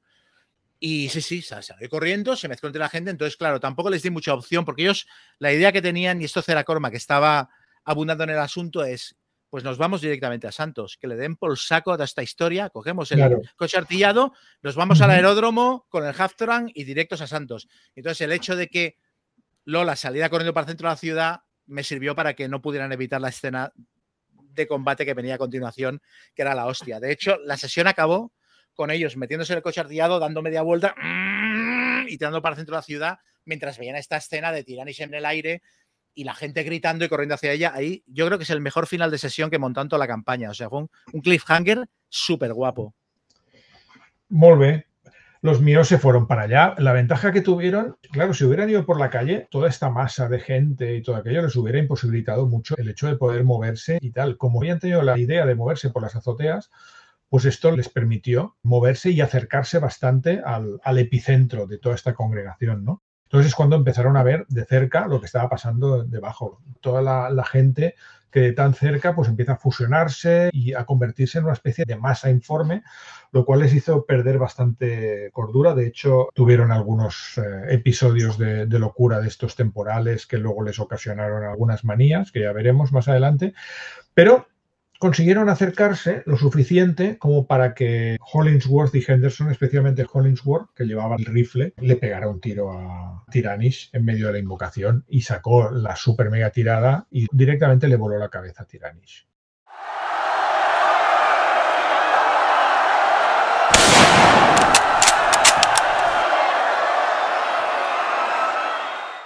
Esto tuvo bastantes efectos. Primero, que se cargó la invocación, pero un poco demasiado tarde. Es decir, el portal ya se había abierto y por ese portal, en forma de energía, que esta es una de las cosas que me parecen más brutales de la campaña, yo creo que es un momento muy bestia, del propio portal aparecen seis Yoigors. Que, sí, se que son los guardianes. Que son los guardianes de Moon. Pero por esta invocación, pues aparecen y se corporizan en, en Calcuta. La gente. Y de hecho utilizan esa masa de gente para, para cobrar cuerpo, ¿no? Y pensé que seis Yoigors era una ida de olla demasiado brutal. Y además, como los personajes habían disparado contra Tiranis cuando todavía estaba media invocación, dije, un Yoigor. Y, y, me parecen más que suficientes. Que un Yoigor es como King Kong. O sea, es, es, yo creo que es, es. Y además, eh, incluso me daba la impresión de que si pones 6, lo estás como, como desvalorizando, ¿no? Estás diciendo, bueno, pues vale, pues seis bichos, ¿no? Pones uno y la gente dice, hostia puta, un, un Yoigor. ¿Qué es esto? Es que es como un dragón de, de Dungeons Sí. and Dragons. ¿sabes? De hecho, según los mitos de Tulu, las leyendas de dragones se originan en, en los Yoigor y de hecho tienen muchos de ellos son representados como, como dragones directamente en el juego. La, la representación más clásica es esta, que esto es una miniatura de, de rol, pero muchas veces se representan como, como dragones. Yo Sí, sí, lo yo, un representé. poco el rollo de dragón enorme que además ocupaba toda la plaza. Lo guapo es que los jugadores se encontraron con eso, con que la masa de gente había sido sustituida por un Yoigor. Ahora en vez de haber mm, 5.000 personas, pues había un Yoigor y bueno, y luego restos y vísceras y gente, evidentemente, pero básicamente había un Yoigor. Y Tiranis había caído y la corona, ploc, ploc, ploc, ploc, clon, clon, clon, había caído en la plaza también. Entonces los jugadores intentaron ir a por la corona, porque le daban mucha importancia a la corona y pese a que había un Yoigor en la plaza, pues intentaron hacerse con la corona y aquello fue una escenita bastante, bastante simpática. Tú sacaste los seis Yoigors. Yo a los seis Yoigor, claro que sí. O sea, o sea, yo les había dado un coche artillado, seis Eso Yoigor. también O es sea, verdad, los míos no tenían. Yo los Yoigor los reduje un poco de tamaño y los cambié un poco de forma, porque yo ya había sacado Yoigors en alguna aventura anterior, lo que decía antes, y no sabía si los jugadores se acordaban, pero tiré de un rediseño que me gustó mucho, que es el de los Yoigor que aparecen en el videojuego Conan Exiles, que son una especie de perros bestiales gigantes que se parecen a los perros infernales de la peli Cazafantasmas, con cuernos y estas cosas, pues eso. Y, y saqué a los seis. Y, y Ujú. fue un combate bastante tridimensional, o sea, porque estaba el nivel de pie de calle, eh, Tiranis en el aire y luego las azoteas de los edificios, en una de las cuales había un Yoigor y los otros estaban intentando subir por ahí y tal. O sea que sí, sí, yo fui, fui muy a piñón. ¿Explicas tú o explico yo el combate? Claro, eh, o sea, yo tengo aquí las notas de, de las notas de O'Driscoll, dice, el portal se ha cerrado al caer Tiranis, pero algo se ha incorporado a la masa en la plaza. Y entonces pone, entre exclamaciones, hay un dragón en la plaza. Se acaba de materializar de una masa inicialmente humana. Entonces es cuando Spengler ve que está la corona, que brilla en la plaza, rodeada de, de restos de humanos y vísceras y tal, y los jugadores ahí sí que se armaron de valor e intentaron torear al Yoigor. O sea, unos intentaron distraerle mientras Spark se iba hacia la corona. Ya Spark le, le, gustaba esto de ponerse cosas en la cabeza, se había puesto el yelmo de control mental en el Congo y, y aquí pues tenía muchas ganas de hacerse con la corona. De todos modos, claro, hay un dragón en la plaza y un dragón que además se acaba de materializar, no sabe dónde está, está súper perdido, está muy enfadado, no está en su casa y, y está enfadadísimo. Entonces el dragón empezó a dar coletazos por los edificios que había alrededor. De hecho, los jugadores tuvieron que bajarse corriendo de la casa que ocupaban porque el dragón le pegó un coletazo a la casa y prácticamente la derribó. ¿no? Tuvieron que salir corriendo entre cascotes y llegar a la plaza y, y bueno, distraerlo como pudieron y finalmente Spark pudo ponerse la corona. Claro, la corona tiene muchos efectos. La corona es lo que de algún modo hace que el portador pues esté protegido de las serpientes. No puede invocarlas, pero sí las serpientes tienen que respetarlo y es el que permitía abrir el portal. Entonces, Spark de algún modo entró en, en comunión, digamos, con la conciencia del Yoigor. Entonces, Spark fue consciente de lo que le pasaba al Yoigor, el Yoigor, pues, hacía 10 minutos estaba tan ricamente en Mu haciendo sus, sus, cosas de Yoigor y de repente pues había aparecido en un sitio que le era totalmente ajeno. Entonces consiguió a través de unas cuantas tiradas y utilizando el poder de la corona pues poco a poco tranquilizarlo. Y de hecho, eventualmente al final, y esto lo explica el módulo, se supone que el Yoigor acabará por descorporizarse otra vez y de hecho creo que explica que se, que se retirarán a las alcantarillas de, de Calcuta. Sí, se, se, difuminan en el suelo, se convierten otra vez en energía y uh -huh. se mete, sí, se mete por las alcantarillas y les dejas un yoigor en cada Sí, les dejas seis, seis yoigos en tu caso en Calcuta, ¿no? Y eso es sí. lo que pasó, consiguió calmarlo un poco. El problema es que la corona de la, de la serpiente, una vez te la colocas, ya no te la puedes quitar. Hmm. Se te clava se te clava, hay como unas serpientes que, que, te clavan y realmente duele muchísimo y el tío le ocasiona unas cuantas heridas y ya no te las puedes quitar. Y además es un mamotreto porque pesa como 5 o 6 kilos, o sea, es un, es un marrón bastante mm. enorme la, la, puñetera corona, ¿no? Pero bueno, no había otra y creo que esto fue una decisión valiente por parte de Spark y les, de hecho, les salvó el cuello, porque es que si no, no sé cómo, cómo hubieran podido acabar con el Yoigor. A tiros, desde luego, lo tenían difícil. Ya no digamos seis. Pues yo, seis Yoigor, seis de la ganadería de, de Chatogua. Y sí, sí, o sea, llegaron a la zona con el coche artillado y se encontraron, cuando estuvieron más cerca, vieron que Lola estaba subiendo por un lateral del edificio, como para estar lo más cerca posible de Tiranis. Tiranis estaba invocando y manteniendo el portal abierto, pero dijéramos que parte de su atención estaba desviada en mantener bajo control a algunos de los Yoigors. Yo los había hecho más pequeños de tamaño por una cuestión también de escala a la hora de representar el combate, porque este combate lo jugamos con un tablero borrable donde dibujé las calles y los edificios y tal, y quería usar meeples para representar a los personajes y a los monstruos. Y entonces pues hice los, hice los Yoigors más pequeños. Entonces a tres de los Yoigors los mantenía bajo control Tiranis y los otros tres Yoigors estaban causando estragos en la zona. Entonces fue un combate muy divertido porque dijéramos que cada personaje era protagonista de una escena, era como la típica película en la que ves lo que le va pasando a cada personaje que está en una planta distinta del edificio. Entonces, por ejemplo, Lawrence intentó atraer a uno de los Yoigors y le empezó a perseguir, se escondió en unos cascotes, entonces el Yoigor estaba a punto de, de morderle, pero Emilia se había subido a la azotea de un edificio, le disparó desde arriba, lo atrajo y el Yoigor empezó a subir al edificio para atacarla, destrozando las escaleras y derrumbando medio edificio a medida que subía. Lola estaba en el otro edificio, en el edificio de enfrente, en la azotea, intentando atraer la atención de Tiranish. Y lo más divertido fueron Taylor y Cera Cormac, que estaban con el coche artillado. Entonces, claro, em, Emilia estaba en un edificio y Lola en el otro. Los dos otros personajes que sabían conducir mejor no estaban allí. Entonces, Cera Cormac al volante. Cera Cormac, el señor pequeñito, que era, fue como la escena de tapón en, en Indiana Jones. O sea, no llegaba ni a los pedales. Los tacos. ¿no? Sí, sí, conduciendo el coche artillado con un 10% que tenía que conducir, me parece, sacando pifias a tutiplén, o sea, intentando maniobrar con el coche, chocándolo contra edificios y derribándolos, se metió en una tienda, se les cayó el techo encima, y a todo esto al final consiguió más o menos sacar el coche y Taylor se puso en la ametralladora Lewis, empezó a abrir fuego y abatieron a tiro limpio por una ametralladora pesada a uno de los Yoigor. Ahí se cargaron uno de los Yoigor. Al otro Yoigor le pegó un par de hostias Cera con el coche, finalmente pudo controlarlo y se lo cargó. Y el tercer Yoigor, me parece que Emilia estaba en la terraza de uno de los edificios, junto con el tercer Yoigor, que había llegado hasta la terraza, y ella llevaba encima el libro aquel de hechizos de Jig que habían conseguido rapiñar a Caduceus. Intentó leer a ver si podía echar algún hechizo rápido, pero le dije, hombre, si no os habéis aprendido los hechizos del libro hasta ahora, ahora no, esto no es Dungeons and Dragons, no puedes tirar el hechizo leyéndolo directamente del libro. Y entonces al final creo que a Yoigor se le derrumbó el edificio encima y entonces se descorporizó y, y desapareció en, en, el suelo del, de la ciudad.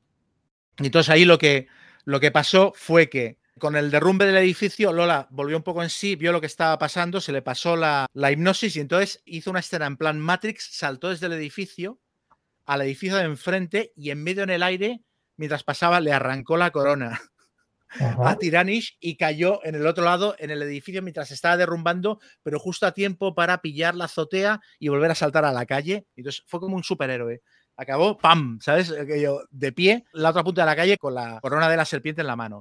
Entonces yo interpreté que cuando hacía aquello le rompía el hechizo a Tiranis, que Tiranis -huh. caía al suelo, el portal se empezaba a cerrar y entonces Tiranis de repente se veía ahí muy sorprendida en medio de la calle y tuvo que dedicar ya toda la atención a controlar a los Yoigor, a los tres Yoigor que quedaban por allí. Y entonces lo que hizo Cera Cormac, aprovechando el tema, como estaba distraída, cargó contra Tiranis con el coche artillado y la atropelló a, a 70 por hora. no, no, quedó ni el rabo de Tiranis. O sea, la hizo explotar al máximo. Y estuvo muy bien porque Sarah Cormac, que era un personaje que no era nada de combate y que casi todos los combates se escondía debajo de una mesa a esperar a que acabaran los tiros, allí se lo pasó bomba, manejando un coche artillado y atropellando a Tiranis y luego a uno de los Yoigor. Y bueno, o sea, ¿sabes? O sea, fue como el gran héroe sin tener habilidades de nada, o sea, gastando puntos de suerte, teniendo suerte con las tiradas y tal. Fue bastante chulo ese combate. Y entonces, bueno, mataron a otro de los Yoigor y al final, entre Tiranis que había desaparecido, el portal que se había cerrado y que de los Yoigor solo quedaban dos activos, también se fundieron en el suelo y, y desaparecieron. Y ahí, pues los personajes acabaron con la corona, con el cetro y habiendo acabado con uno de los enemigos que era Tiranis. O sea, que fue un combate súper guapo, que fue mucho menos peligroso de lo que los jugadores pensaban. O sea, la sensación que tenían ellos es que seis Yoigors y Tiranis, esto es imposible. Y en realidad les he visto combates mucho más peligrosos a lo largo de la campaña. Lo más peligroso casi fue cuando Cera Cormac estrelló el coche ardillado contra la tienda de un edificio y se les cayó encima al techo. O sea, ahí fue cuando recibieron más daños. Pero bueno, fue muy, muy, muy divertido. Es muy chulo este capítulo y yo creo que da, da, da lugar a, a escenas muy chulas.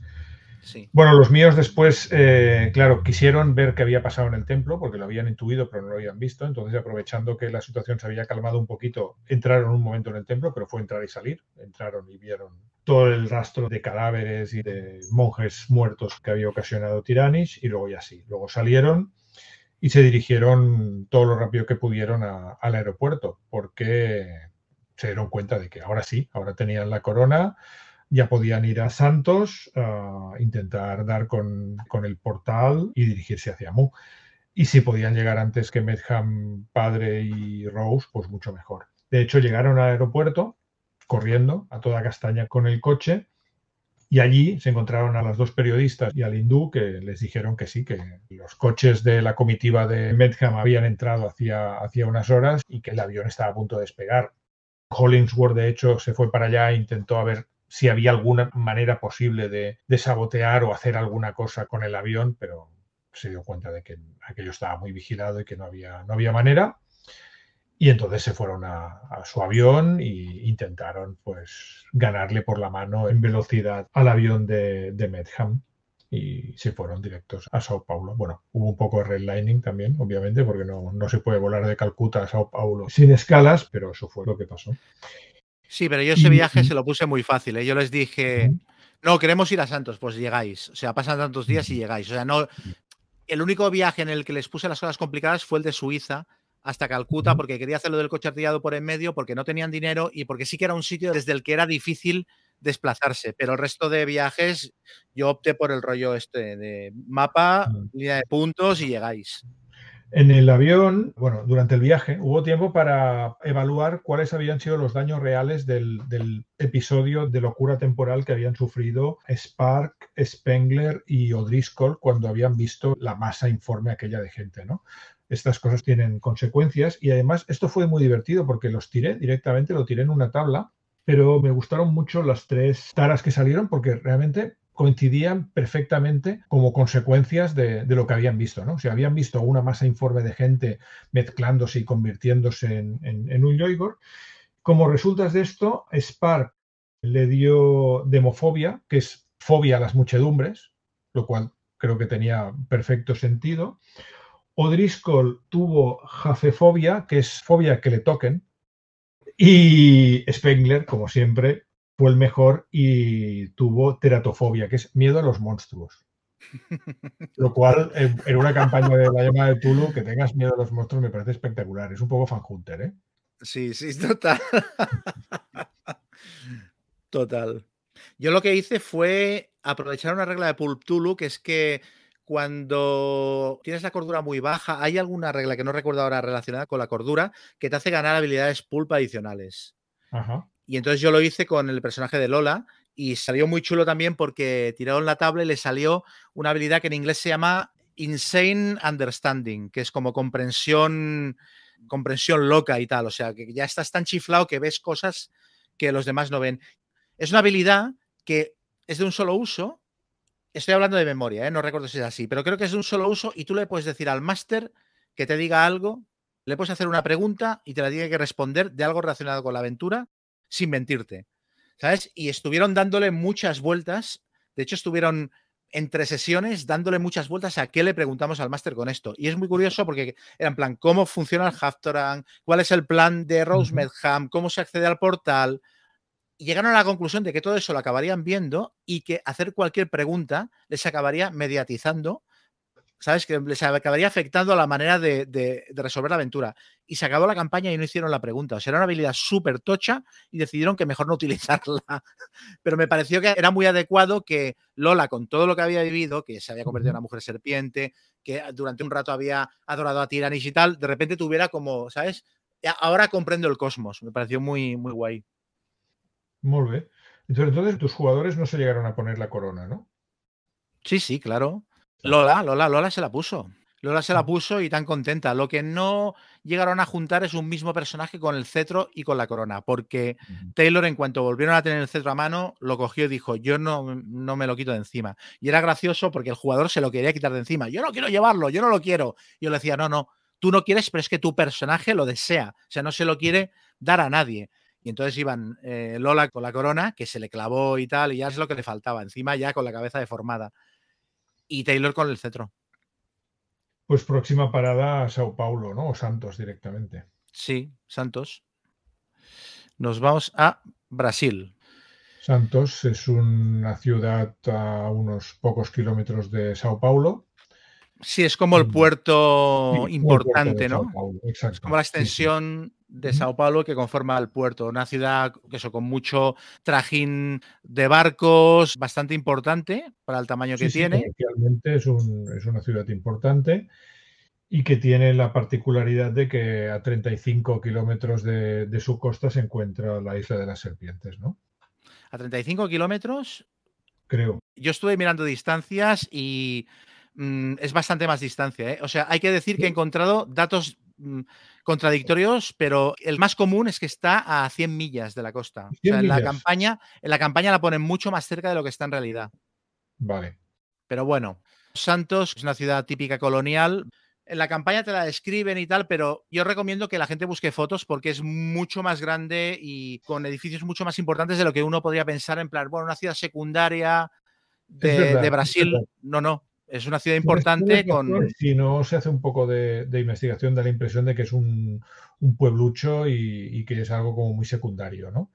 Y no lo es. Es una ciudad grande con un puerto enorme, eh, lleno de, embarcaciones, barcos de todo calado, y realmente tiene mucha vida. De hecho, mm, los jugadores van a tener algunas escenas interesantes allí. De hecho, la más interesante es una de las que ocurre al principio, ¿no? Tal como llegan los jugadores, al cabo de muy poco, no sé en tu caso, en el mío, al cabo de, muy poco llegar allí, son abordados por un grupo de niños. Los meninos de Rúa. Los meninos, meninos. Y uno de ellos les da un papel. Y además mola porque se lo, yo, yo se lo di físicamente a los jugadores, ¿no? Ah, yo también, sí. Se lo di a, tú, le dice... Pero perdona, ¿tú se lo diste nada más bajar eh, del avión? No, pero casi. De hecho, tal como bajaron del avión, se fueron a un hotel, como siempre. Luego se fueron a una biblioteca a investigar y a buscar información sobre la isla de las serpientes. Y allí encontraron todo el material de hecho, todo el material real sobre la isla de las serpientes. Y es que la isla de las serpientes es un sitio bastante interesante de, ver. Incluso yo me vi un documental que creo que me lo pasaste tú, ¿no? Sobre cómo es la isla de las serpientes realmente. Y es un sitio, vamos, un sitio de ensueño. ¿eh? Sí, bellísimo. Un sitio maravilloso. Se come de bien. Es un sitio lleno de serpientes. Creo que hay una densidad de serpientes de más de una serpiente por metro cuadrado, ¿no? Cinco serpientes por metro cuadrado. Es una isla, es muy curiosa, la, eh, yo la investigué bastante. Es una isla muy pequeñita, es una isla que tiene, me parece que tiene medio kilómetro cuadrado nada más, súper vertical, no tiene playas, hay unas rocas húmedas en la costa para acceder al interior. Casi toda la isla es jungla, hay algunas zonas de matorral y tal, pero casi toda es, es selva, con un clima bastante suave, 18 a 22 grados todo el año y tal, súper bonita pero tiene el problema de que, de que hay como 4.000, 3 o 4.000 especímenes de una serpiente que se llama víbora de cabeza de flecha dorada o algo así. ¿Cabeza de lanza Víbora cabeza de lanza dorada, que es un tipo de serpiente que es específico de esa isla, no está en ningún lugar más del mundo y hay eso, 3.000 o 4.000 serpientes, una densidad de 5 serpientes por metro cuadrado. Se comenta que había piratas que utilizaban esa isla para guardar tesoros y que fueron ellos los que llevaron las serpientes a la isla. Y las serpientes, claro, sin depredadores naturales, se reprodujeron, se reprodujeron y acabaron dominando por completo a la isla. Les fue de las manos. ¿eh? Hoy en día no hay vida natural en la isla aparte de las serpientes. O sea, cazan a los pájaros. Han aprendido a las serpientes a subirse a las copas de los árboles, se quedan absolutamente inmóviles, pues son amarillas y se, se difuminan con la vegetación y con las ramas amarillentas de los árboles y esperan que algún pájaro se pose y directamente se lo, se lo zampan. Porque tiene un veneno que, un veneno que actúa súper rápido, que se ve que incluso en contacto con la piel te la funde y que te, te licúa los órganos internos en cuestión de una hora y te deja pajarico absolutamente. De hecho, en el documental que está hecho prácticamente en la actualidad se ve como hay un faro allí y mm. el ejército brasileño una vez al año envía una expedición para llegar hasta el faro, cambiar las pilas de las baterías de la luz del faro, que está totalmente automatizado, pero tiene que hacer un poco de mantenimiento. Llegan allí, hacen los cambios todo lo rápido que pueden y se, y se vuelven al barco y se De hecho, la isla está off limits, o sea, se prohíbe desembarcar, se prohíbe acercarse a ella. El faro estaba habitado. Originalmente, el faro se montó a principios del siglo XX y hasta los años 20 estaba habitado, pero en los años 20 toda la familia del farero desapareció. Y decidieron automatizarlo a partir de entonces. De hecho, intentaron incluso, un terrateniente intentó montar una plantación de bananeros y tal, porque la tierra es súper fértil y tal, pero claro, era imposible. Y está deshabitada salvo por las, salvo por las serpientes. Es tremendo. La historia de este lugar, yo cuando vi que era real y vi el documental de YouTube, alucinaba. O sea, es increíble. Sí, sí, impresionante. Y bueno, y en este bonito y entrañable lugar es donde se va a desarrollar el penúltimo acto de la campaña, ¿no? En parte en Santos y luego aquí. O sea, lo primero que hacen es eso, investigar en Santos. Que creo que los tuyos investigaron bastante más que los míos, porque los míos llegaron, bajaron del avión, empezaron a preguntar un poquito en el puerto, vieron, la, vieron que Caduceos tiene un almacén cerca del puerto. Sí y a partir de ahí ya se precipitaron las cosas. Explica tú porque los tuyos investigaron algo más. tampoco hicieron mucho más, pero hicieron algo más. Eh, de hecho, antes me he precipitado con lo de los niños, pero fue justo después de esto. Se fueron a la biblioteca, consiguieron recopilar toda la información que pudieron encontrar sobre la isla de las serpientes y cuando salían se les acercaron los niños y uno de ellos les dio un papel que lo cogió Hollingsworth, lo abrió y es, es un hechizo, es un pergamino que tal como el jugador lo abre, ve el dibujo de un ojo tiene la impresión de que ese ojo se mueve y que incluso, de hecho, es como si le, guiñara el ojo, ¿no? Desde ese momento, el personaje del jugador que ha hecho eso está bajo el influjo de ese hechizo y ese hechizo hace que el personaje vaya a ser asfixiado por su propia sombra. La única solución que tiene el personaje para que eso no ocurra, pues es esconderse en sitios en los que no proyecte sombra. Y de hecho los jugadores son conscientes de ello porque el propio niño que les ha entregado el mensaje que aunque el malo que le ha dado el mensaje le ha dicho no lo abras y entrégalo, el niño no ha podido evitarlo, lo ha abierto y el niño también está bajo el influjo del, hechizo. Por tanto, justo después de entregar el mensaje, los jugadores ven como el niño se aleja y cae desplomado y empieza a retorcerse, atacado por su propia sombra que intenta ahogarlo. Entonces, los jugadores rápidamente se dan cuenta de lo que está pasando. Hollingsworth se refugió detrás de un árbol para, para no proyectar sombra. Los demás intentaron ayudar al niño y ya está. Y poco a poco, pues bueno, creo que cogieron unos paraguas y, unas historias y consiguieron llegar hasta el hotel sin proyectar la sombra y dejaron a Hollingsworth metido en su habitación a, a buen recaudo, ¿no? El rollo de los niños, por cierto, es que Caduceus los utiliza como informantes. O sea, tiene toda la zona del puerto llena de bandas de niños que trabajan para ellos y que les dan información, ¿sabes? Y entonces estos son los que les dicen que ha llegado el grupo a la ciudad. Y entonces lo siguiente que pasa es que el hechicero de Caduceus que hay allí, que es González, vaya, les da toda dales este papelito a los, a los personajes, que verás qué bien. En mi caso, los jugadores hablaron con los niños, o sea, los míos llegaron. Enseguida determinaron dónde estaba el almacén de caducios y no les interesó nada más. Se fueron a un hotel y pusieron el almacén bajo vigilancia. Y entonces, cuando vieron que había niños que les seguían y tal, se los intentaron ganar. Se acercaron a uno de ellos que parecía el líder, le pagaron dinero y les sacaron que estaba trabajando para caducios y entonces lo compraron con pasta en plan, a partir de ahora trabajas para nosotros. Y el niño, evidentemente, cogió el dinero, sudó lo máximo de ellos y pensó, y ahora trabajo para los dos. Y entonces la siguiente vez que quedaron con él fue cuando les dio el papelito. Y el papelito lo abrió Lola y lo que pasó... lo que pasó eh, con Lola es que el hechizo empezó a afectarla, la sombra empezó a estrangularla. Aparte, el hechizo no se para. O sea, tiene duración ilimitada hasta que el personaje muere o hasta que el hechicero que ha tirado el hechizo es muerto o hasta que se establece una distancia mínima entre el, entre el receptor y el emisor, digamos. O sea, si pones tierra de por medio, pero bien, creo que también se interrumpe el, el Es posible. Yo esto no lo contemplé. Yo, yo estaba decidido a matar a Lola, además. Y lo que hicieron los jugadores fue muy bueno, porque fueron corriendo hasta el hotel mientras ella estaba siendo estrangulada por su propia sombra. Llegaron a la recepción del hotel, dijeron: ¿Dónde tienen ustedes el, el, guardarropía? Allí abrieron el guardarropía, quitaron la bombilla y chaparon la puerta. La dejaron ahí encerrada en el armario del guardarropía y la recepción del hotel flipando. Y ellos intentando hacer ver que todo aquello era normal. No, no, oiga, eh, nuestra amiga tiene pánico, tiene pánico a las multitudes, la hemos guardado aquí, ahora vendrá un doctor a atenderla, pero no, no. ¿Cuánto quieren? ¿Cuánto dinero quieren porque no salga de aquí? Y ella desde dentro llamando a la puerta y tal. Y sí, sí, la dejaron encerrada en el armario ¿sabes? Bueno, ya veremos cómo solucionamos esto y se tiró una sesión metida en el armario y con otro de ellos vigilando la puerta, Cera Corma creo que era, y diciéndoles a los del hotel, no, no, esta puerta no la pueden abrir, ¿cuánto dinero quieren por mantenerla cerrada? Utilicen otro, utilicen otro guardarropía, este nos lo quedamos. Muy, esto fue mucha risa. Y entonces lo que pasó fue que se dieron cuenta de lo que había porque como ya tenían muchos de ellos mitos de Tulu bastante alto, la habilidad, les hice hacer tiradas, creo que Emilia sacó una buena tirada, y entonces le dije más o menos cómo funcionaba el hechizo. Y entonces, claro, con esta información decidieron que la única manera era entrar directamente en el almacén a hostia limpia para matar al hechicero y, acabar con el hechizo, porque no tenía otra manera de hacerlo. Mientras estaba pasando esto del hechizo, Taylor y Lawrence estaban montando guardia cerca del almacén de caducios, estaban vigilando el almacén.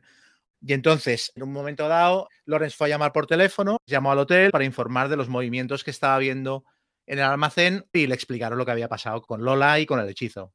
Entonces, Taylor y Lawrence se volvieron al hotel a coger el armamento pesado, la ametralladora Lewis y tal, porque el, coche artillado se había quedado en Calcuta, no se lo habían podido traer. Aparte que había quedado destrozado después del combate. Y sí, sí, se fueron con la ametralladora Lewis a tomar el almacén al asalto. Y entonces entraron Lewis, ay, Lewis, Lawrence, Taylor y Emilia patada a la puerta y Taylor disparando con la ametralladora pesada como Rambo. Fue, muy bueno. Claro, el, módulo te lleva bastante a que entres en el almacén. Sí. Es que yo creo que el rollo del hechizo está hecho para brillo, brillo. Está hecho para que digas a correr. Los míos no lo hicieron sorprendentemente. Ah, se fueron a, bueno, vigilaron un poquito, pero se fueron sobre todo a los muelles y en los muelles está el barco de Caduceus, el barco de Medham, un barco bastante enorme, el Asclepius, que es el barco en el que Medham quiere llegar a la isla de la serpiente y a partir de ahí montar la expedición a, a Mu. Lo que pasa es que es un barco enorme y se supone que está tardando tiempo en en cargarlo con todos los suministros, en ponerlo a punto y tal. Va a tardar unas horas o quizá hasta un día o dos. Todos los jugadores está bien porque ahí se abrieron bastantes posibilidades. De hecho, durante un buen rato los jugadores se plantearon intentar colarse en el, en el barco, que es una opción real que te da la aventura, y mis personajes llegaron a esa conclusión de que podían infiltrarse e intentar compartir el barco de, de Medham y a lo mejor incluso luego tomarlo al asalto. Pero finalmente vieron que aquello estaba tardando bastante y que a lo mejor el barco todavía iba a tardar un día en, zarpar con lo cual buscaron una manera mm, diferente de aproximarse a la isla. Entonces empezaron a, buscar y a preguntar por todo, por todos Santos a ver si alguien les podía alquilar un, hidroavión. Finalmente dieron con un sitio, un, embarcadero en el cual había un tío dispuesto a, alquilarles el hidroavión. Lo que pasa es que el tío les dijo que el, hidroavión se tenía que poner a punto y que tardaría unas horas en ponerlo. Ellos, perfecto, le dieron dinero y quedaron al cabo unas horas. Lo que pasa es que el tío como los niños, pues también jugaba a dos bandas y avisó a, a Caduceus. De hecho, Caduceus tenía como avisados a todos los tíos que tenían embarcaciones, aviones o cualquier manera de llegar a la isla de que si venían unos extranjeros preguntando por un medio de locomoción para acceder a la isla, pues que, les avisaran. Y de hecho, perdona, aparte de esto, Caduceus ha hecho otra cosa, que cuando oh, investigan el almacén se dan cuenta, eso es buenísimo. Han comprado, porque claro, en Santos se produce y se vende muchísimo antídoto contra la picadura de la serpiente esta de cabeza de lanza amarilla. Sí. Porque, porque, claro, es una serpiente muy peligrosa. Y los tíos han comprado toda, toda la remesa de antídotos que hay en todos Santos y la han destruido. Tienen algunas cajas en el almacén por destruir y tal, pero se la han cargado toda para evitar que cualquiera vaya a la isla, ni que sea por accidente. O sea, entre esto y que han comprado todos los barcos, o sea, no hay modo de llegar a la isla. Entonces, finalmente, los jugadores se van al embarcadero donde han quedado para coger el, hidroavión que han alquilado y se lo encuentran, se encuentra el hidroavión al final de todo el embarcadero, amarrado allí, pero con el motor desmontado, Y un tío allí. Entonces, claro, se cabrean mucho, van para allá. ¿Qué pasa? No, es que eh, en el último repaso que le he hecho al motor resulta que hacía un ruidito raro y he tenido que desmontarlo todo para montarlo y tal. Entonces Henderson y Spark se ponen manos a la obra y dice, bueno, pues vamos a remontarlo otra vez rápido. Y en ese momento aparece Canning junto con tres hombres serpiente cargando por la otra punta del embarcadero y ahí se lió una fiesta muy gorda. O sea, los jugadores protegidos detrás de los patines del hidroavión disparando contra Canning y contra los hombres serpientes, Canning cargando directamente, encajando balas y cargando hacia ellos. De hecho, cargó sobre Spengler y se cayeron al mar los dos pero bueno, finalmente, a base de usar las lanzas de los hombres serpientes, que todavía les quedaban algunas cargas del Congo, pues consiguieron acabar con Canning y disparando consiguieron acabar con los hombres serpientes, que de hecho uno de los hombres serpientes que estaba allí, lo que pasa es que los jugadores no lo sabían, era el que había hecho el hechizo contra Hollingsworth, ¿no? Y entonces el hechizo quedó desactivado, aunque ellos no lo sabían. Y ya está, después de esto, finalmente consiguieron acabar de montar el motor y salir de Santos. Los míos tuvieron no un combate ni dos, sino tres combates. O sea, entraron, como he dicho, patada a la puerta, entra Taylor y empieza a abrir fuego con la Lewis, barriendo todo el almacén, saltando chispas y trozos de madera y hombre serpiente por todos lados, porque el almacén tiene unos cuantos hombres serpiente dentro y tal. Y lo siguiente que pasa es que aparece González, que aparte de cultista de altísimo rango de Caduceus, es un hechicero de la hostia. Y yo metí otro hechicero hombre serpiente porque dije, no se han pegado nunca con un mago en toda la campaña, voy a sacarles dos. Y entonces salió González, le tiró un hechizo a Taylor y Taylor salió volando del almacén llevándose un montón de puntos de daño con un hechizo que le quemaba el pecho y tal y quedó medio inconsciente. Entonces, claro, se quedaron los otros dos personajes que estaban en el combate, que eran Emilia y Lorenz, se quedaron en una situación muy desfavorecida porque Lorenz tenía muy poca habilidad de combate, iba con una pistola y Emilia había entrado mm, por un lateral del almacén y estaba como, se había quedado como sin protección eh, delante de dos hechiceros. Entonces ahí hubo un duelo con los dos hechiceros tirándoles chuzos a Emilia y a Lorenz y Emilia y Lorenz tratando de resistirlos o de esquivarlos como podían, gastando un mogollón de puntos de suerte para superar las tiradas de resistencia, etcétera. Y Taylor tirado en el suelo, que no sabían si estaba inconsciente o estaba muerto fue un combate bastante tenso porque Cera Cormac no estaba, estaba vigilando el hotel con Lola encerrada dentro y Lola tampoco estaba. Entonces, aquel combate fue bastante, bastante complicado porque los hechizos eran muy dolorosos y estuvieron a punto de palmar los tres. Lo que pasa es que al final la potencia de fuego les permitió cargarse a Gonsalves y a los demás hombres serpiente y el otro hechicero que había gastado casi todos los puntos de magia cuando vio el percal salió corriendo. Y entonces Loren se quedó atendiendo a Taylor, que seguía inconsciente y no sabían si estaba vivo o muerto, y le dijo a Emilia, yo no puedo ir, me quedo aquí con este tío, pero tú sal corriendo detrás del otro hechicero porque no sabemos si es el que le ha tirado el hechizo a Lola, que no lo era, en realidad era Gonsalves, pero ellos no lo sabían, tenían que asegurarse. Y entonces Emilia, que iba bastante mal herida por el daño de los hechizos, pues eso, la tía salió en persecución del, del hechicero. Y ese fue un momento muy dramático. Aparte empezó a llover, empezó a caer una tormenta en el puerto bastante importante. Hubo una persecución por la noche por el muelle lloviendo a saco. Al hechicero ya no le quedaban puntos de magia, pero me inventé que llevaba una especie de shuriken serpéntidos que los disparaba y cuando se clavaban en la carne hacían como de taladro y se te metían dentro. Y entonces. Eh, bueno, hay, de hecho hay un artefacto similar, de verdad. Sí, es, es posible que lo sacara de la campaña, no lo recuerdo, pero Sí, es posible que sí. Que es dolorosísimo. ¿eh? Entonces, bueno, hubo un momento en el que el tío eh, se escondió, ella le perdió de vista, avanzó por los muelles lloviendo de noche a oscuras, haciendo tiradas de descubrir y el tío sacando unas tiradas de sigilo brutales y no lo veía. Y entonces en un momento dado él la emboscó, le tiró un shuriken de estos, se le clavó, le hizo un montón de daño en- la pierna, creo que fue. Y aparte el taladro, si no te lo quitas en un asalto o dos, se te mete dentro, se te mete en el, en el sistema sanguíneo y te mueres. Y ella consiguió arrancárselo de la pierna antes de que se metiera dentro, luego le tiró otro en el brazo, se lo clavó en el brazo contrario, ella consiguió sacárselo también, le tiró un tercero, ella esquivó, se clavó en una columna de madera, una viga de madera y atravesó la viga por completo salió por el otro lado. Entonces ella cargó contra el tío, cuando ya lo tenía localizado, súper mal herida, lo abordó, cargó contra él y los dos cayeron al agua. Y en el agua hubo un combate, claro, muy complicado porque un hombre serpiente es súper ágil en el agua y entonces hubo un combate en el que ella, gastándose las pocas energías que le quedaban, consiguió matarlo, pero in extremis. De hecho, salió casi en coma del agua. Salió del agua después de haberlo matado y subió al embarcadero que casi no le quedaban puntos de vida. Volvió al almacén hecha una completa mierda.